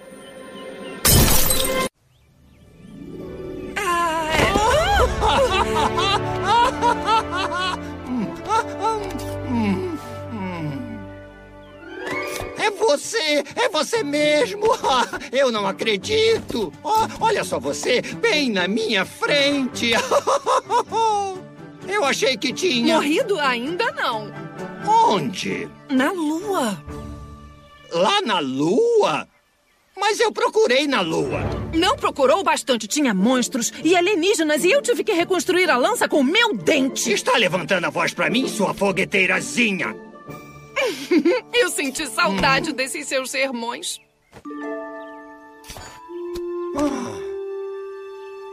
Eu perdi na queda. Fez com peças de foguete, brilhante. Com ou sem perna, você é a mesma mulher que era dez anos atrás. Sai da minha frente, velhinho. Cadê os meus? Quem é a ciborgue? Essa aí é. Não pode ser. Gente, eu acho que é a mãe de vocês. Oguinho, Zezinho, Luizinho, essa é a Dumbela Pato. Ah, eu sou parte robô, eu sabia!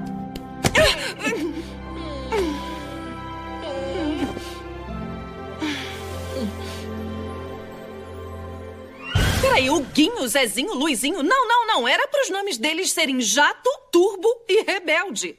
Eu podia me chamar Turbo? Eu falei pro Donald, eu anotei caso ninguém conseguisse entender ele. Eu podia me chamar Turbo! Oi, Huguinho barra Jato, aqui. Como você sobreviveu numa região inóspita e você se ajustou à nossa gravidade, você fez modificações customizadas para sua perna? Pura determinação para voltar para vocês, médio e não. Porque a regra 42 dos escoteiros merins diz: construa direito da primeira vez e não haverá modificações. Você é mesmo minha mãe? Vem aqui, rebelde! Não, não vou cair nessa. Isso deve ser um truque, ou uma maldição da maga, ou um universo paralelo onde. onde.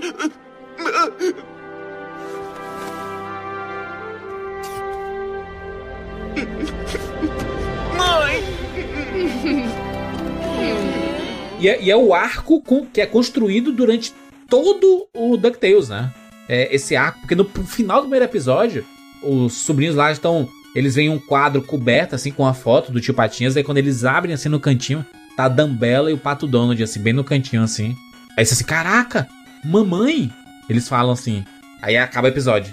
E aí é- tá plantada a parada, né, do, da, da Dumbella, né? no- Que é uma coisa, inclusive, que a série de 2017 faz melhor que o original, é dar personalidade pro Guinho, pro Zezinho e pro Luizinho. Porque se você reparar lá na série clássica, eles agem muito como massa. Tipo, é, é como se fosse um, é uma pessoa só. Porque eles agem sempre assim. Tá todo mundo bagunçando, tá todo mundo não sei o quê.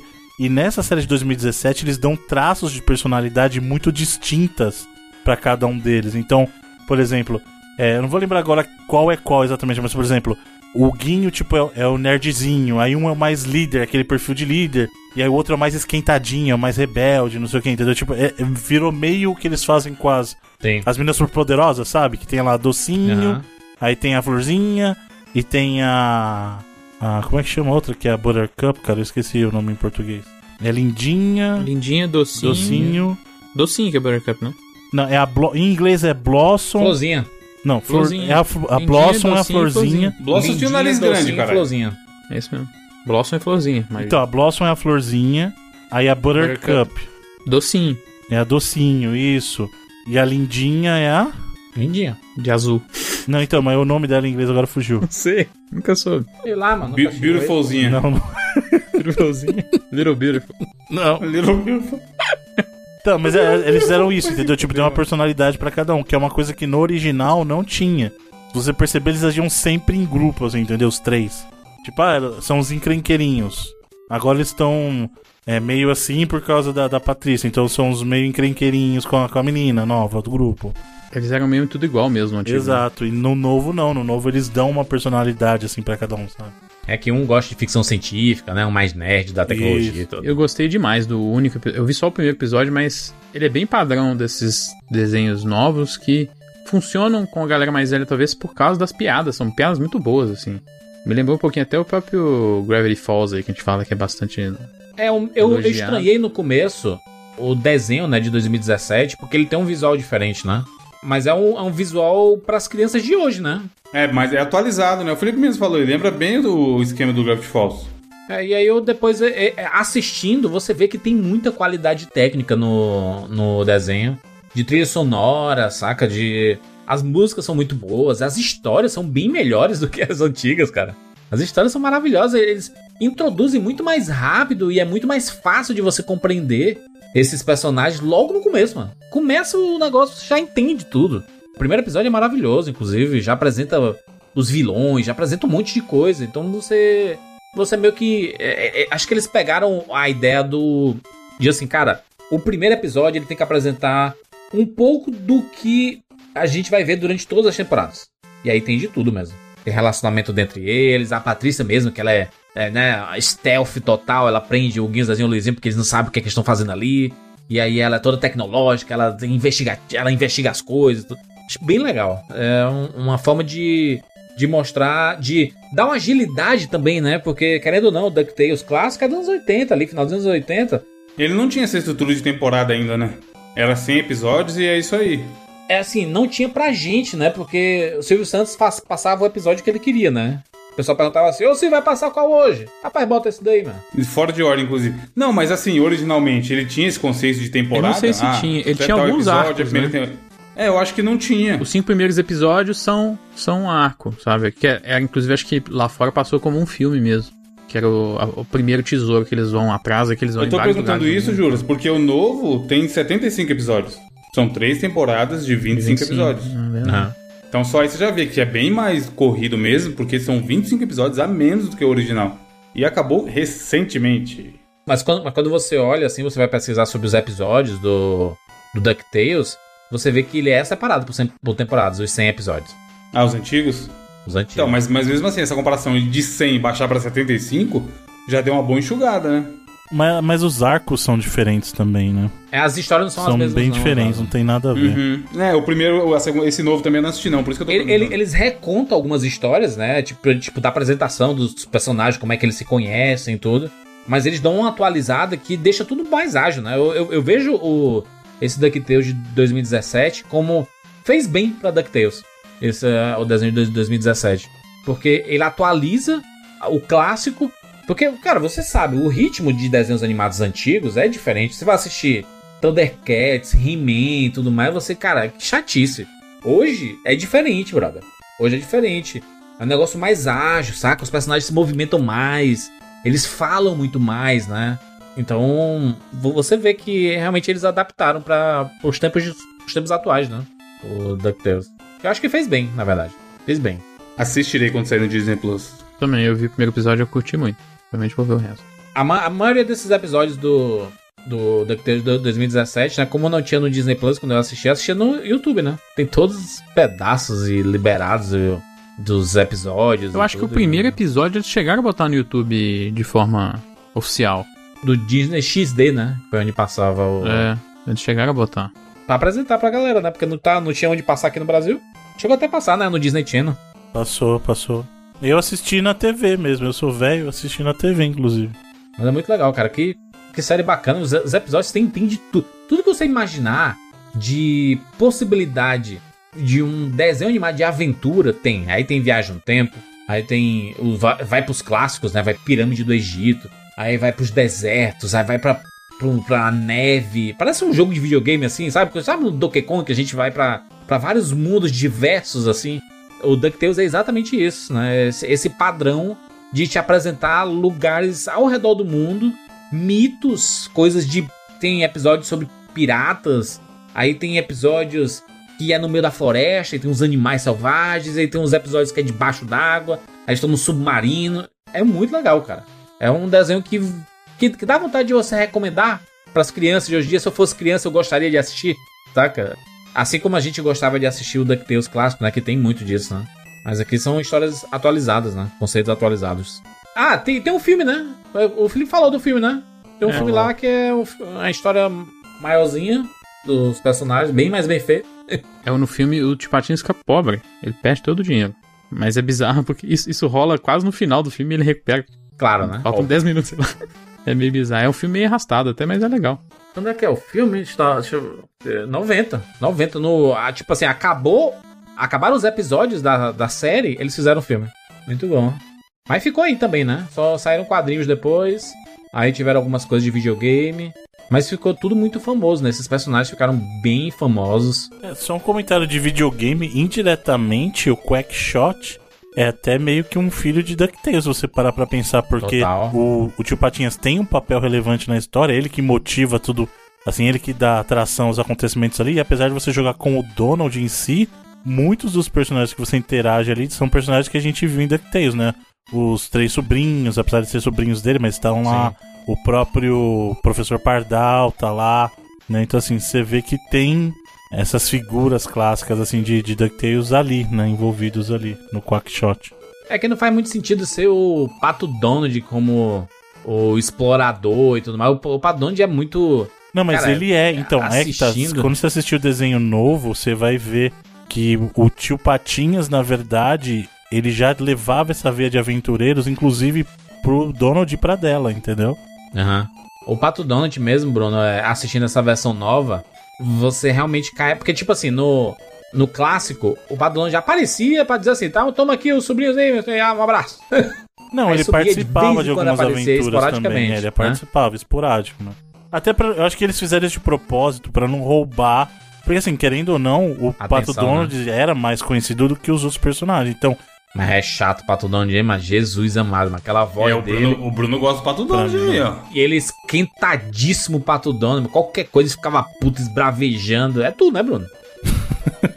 pode Por isso ser. que tu gosta dele. Eu gosto mesmo, pra mim, é o melhor, meu, meu, pra mim é o melhor personagem da Disney, cara, disparado. Inclusive, sabe, se vocês não, não já pararam pra fazer essa analogia, a gente que vive num período de Disney dona da Marvel, o que a Disney fez com o DuckTales foi basicamente o que a Marvel iniciou lá com o Homem de Ferro nos Vingadores. Pegou um grupo de personagens de categoria B e C e subiu pra uma relevância muito maior, cara. Tipo, DuckTales são os Vingadores da Disney. É. O bait tá aí, acredita quem quer.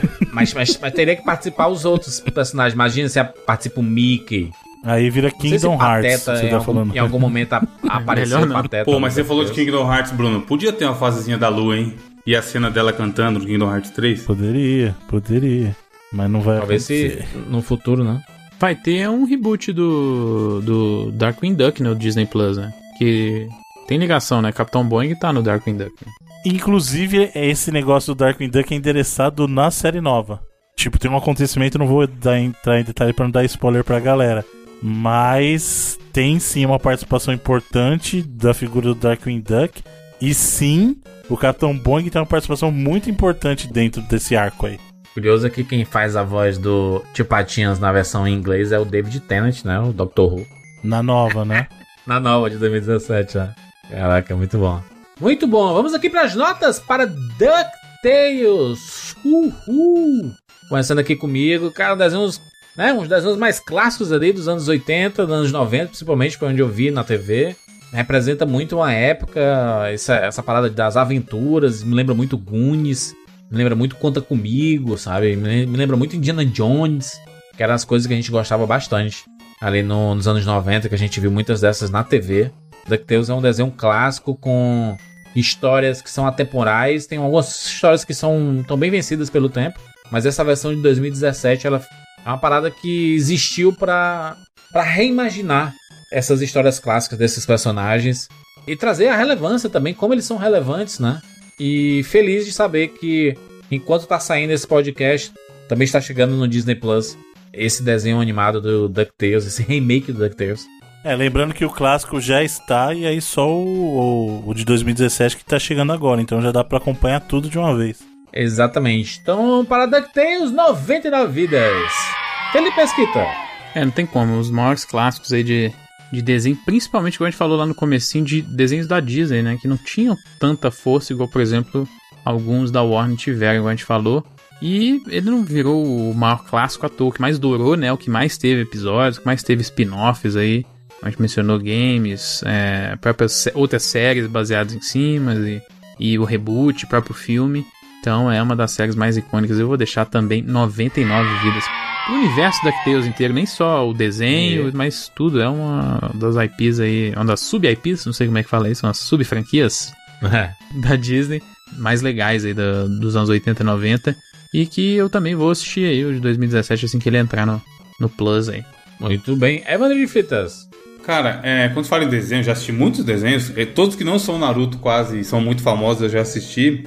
E eu acho legal assistir desenho quando ele tem muitos episódios e ele consegue manter a qualidade em todos os episódios. E como a gente falou aí, o DuckTales tem 100 episódios. É muita coisa e é legal do começo até o final. Esse antigo eu lembro que eu assisti todos na época. Você vai amar Naruto, pô. Naruto Shippuden tem 500 Não, esse episódios. eu não- mas então, mas aí que tá, eu não gosto tanto de Narutices. E aí, por exemplo, o Hora de Aventura tem oito temporadas, episódio pra caralho, eu assisti duas vezes, que eu acho animal, tá ligado? O Gravity Falls também não é pequeno, e eu assisti duas vezes, então assim, é um, acho que é um mérito que você. A gente vê em seriado quando perde a mão, fica chato e você assiste só porque você já tá ali, já tá fudido mesmo. Síndrome de Estocolmo, já assistiu cinco temporadas, você quer assistir, sei lá, até a oito. Mas com desenho, eu acho legal quando isso não acontece. Tem um monte de episódio e em nenhum momento fica chato. Pelo contrário, quando você consegue ver que tem um arco maior que vai ligar uma história maior, fica mais interessante ainda. E eu vejo que o DuckTales fez isso, sabe? Então era legal naquela época, eu acho que tem esse mérito também de ser legal até hoje. Tal qual o Felipe falou, eu tô interessadaço em assim que liberar no Disney Plus assistir, até pra justificar, porque não tem tanta coisa legal assim no Disney Plus até então. Verdade. E todo, todo o universo também, todo o DuckTales verso, eu acho animal. É muito foda o fato de todos os personagens secundários serem interessantes e serem legais. Não é, não é só os principais que é bom. A gente ficou comentando dos nomes dos, dos outros aí. Professor Pardal, Maga Patológica, toda a galera ao redor deles tem carisma, tem características únicas que fazem aquele universo ser muito rico também. Então, 99 vidas, não tem como. É um clássico da nossa infância. E tomara que vire um clássico da infância atual também, esse de 2017 aí. Disney Plus tem todas as animações da Disney, né? Já feitas até hoje, da Pixar, da Marvel e Star Wars. O problema é que eu já assisti, né, Juras? Não tô falando que não tem nada. Tem bastante coisa pra assistir. É que eu já tinha visto quase tudo. Tá tendo série nova também, né? Toda semana também do. do... Teve WandaVision, teve Soldado Invernal, tem as séries da Marvel, teve Mandalorian, tem até algum- algumas coisas. Não é no ritmo Netflix amo, Sim. né? Também não tem ninguém no nicho Netflix, né? Na verdade é. Não tem. É, Netflix é loucura. Não, é legal. Eu Eu acho já que- vi o, o filme do Goof Troop duas vezes já no Disney. Principalmente, principalmente, Felipe, se a sua família for grande igual a nossa, é animal você assinar o Disney Plus. tal, é é, se assinar o Disney Plus no plano família é baratíssimo até pelo que tem. Mas não tem tanta coisa, tá ligado? Mas o que tem é muito bom, qualidade foda. E tem Hamilton, né? O único lugar que você assiste Hamilton oficialmente é no Disney Plus. E com legendas agora, em português. E tem o nosso rapadura. Escuta, é o nosso rapadura de Hamilton, tem a Catiuxa. Muito né? bom, hein? Muito Três, bem. três horas de podcast. Bruno? Bom, Chegou o amargurado. Se não dá nota boa pro Tá fazendo Duke conta. Tales, eu vou te que não, porque eu vou, eu vou avaliar o DuckTales, a, a É bom obra... lembrar que você chora na cena lá da Então, lua, a viu? obra televisiva, a obra televisiva É. que eu vou julgar. Não vou julgar os quadrinhos, porque, como eu falei, eu não era um grande fã dos quadrinhos da, da Disney. Acho que é uma coisa curiosa. A gente, a gente mencionou isso aqui. A Disney, ela tem uma qualidade que é muito acima das outras em obras cinematográficas. Não dá nem pra disputar. Tipo, não tem graça. Não tem graça. Só que na parte televisiva, a Disney não é tão forte, por exemplo, quanto a Warner, não é tão forte quanto a Hanna-Barbera foi, né? Então, DuckTales prova que a Disney sabe fazer televisão também, animação pra TV, sabe? E de um jeito magnífico. Eu não mudaria nada em DuckTales. 99 vidas, como eu não mudo nada, como tem nada que me atrapalhe, desabone o conteúdo, muito pelo contrário. Quando eu tava reassistindo DuckTales, eu fiquei impressionado o quanto tava super tranquilo assistir. Tipo, não me incomodou nada. Tava divertido de acompanhar, as histórias eram interessantes, tem a temática bacana. Eu gosto do da versão nova também. Eu gosto mais da original, assim, porque eu acho que a original talvez converse com outro lado meu também, mais pela nostalgia, mas as duas são bacanas. 99 vidas aí tranquilas pra DuckTales, não tem muito o que discutir não, cara. Em termos de animação televisiva, talvez seja efetivamente a melhor coisa que a Disney já produziu, hein? Olha aí, excepcional. Falamos aqui sobre DuckTales em mais um episódio do Na TV. Daqui 10 edições, estamos de volta com mais uma edição aqui, com mais um podcast do Na TV. Quer sugerir algum desenho animado, algum programa de TV, alguma coisa que passou na TV que você quer que a gente fale aqui no 99 Vidas nessa série especial? Coloque aí nos comentários do 99vidas.com.br ou manda pra gente lá no Twitter, arroba 99 vidas. É isso, nos encontramos na próxima semana. Tchau.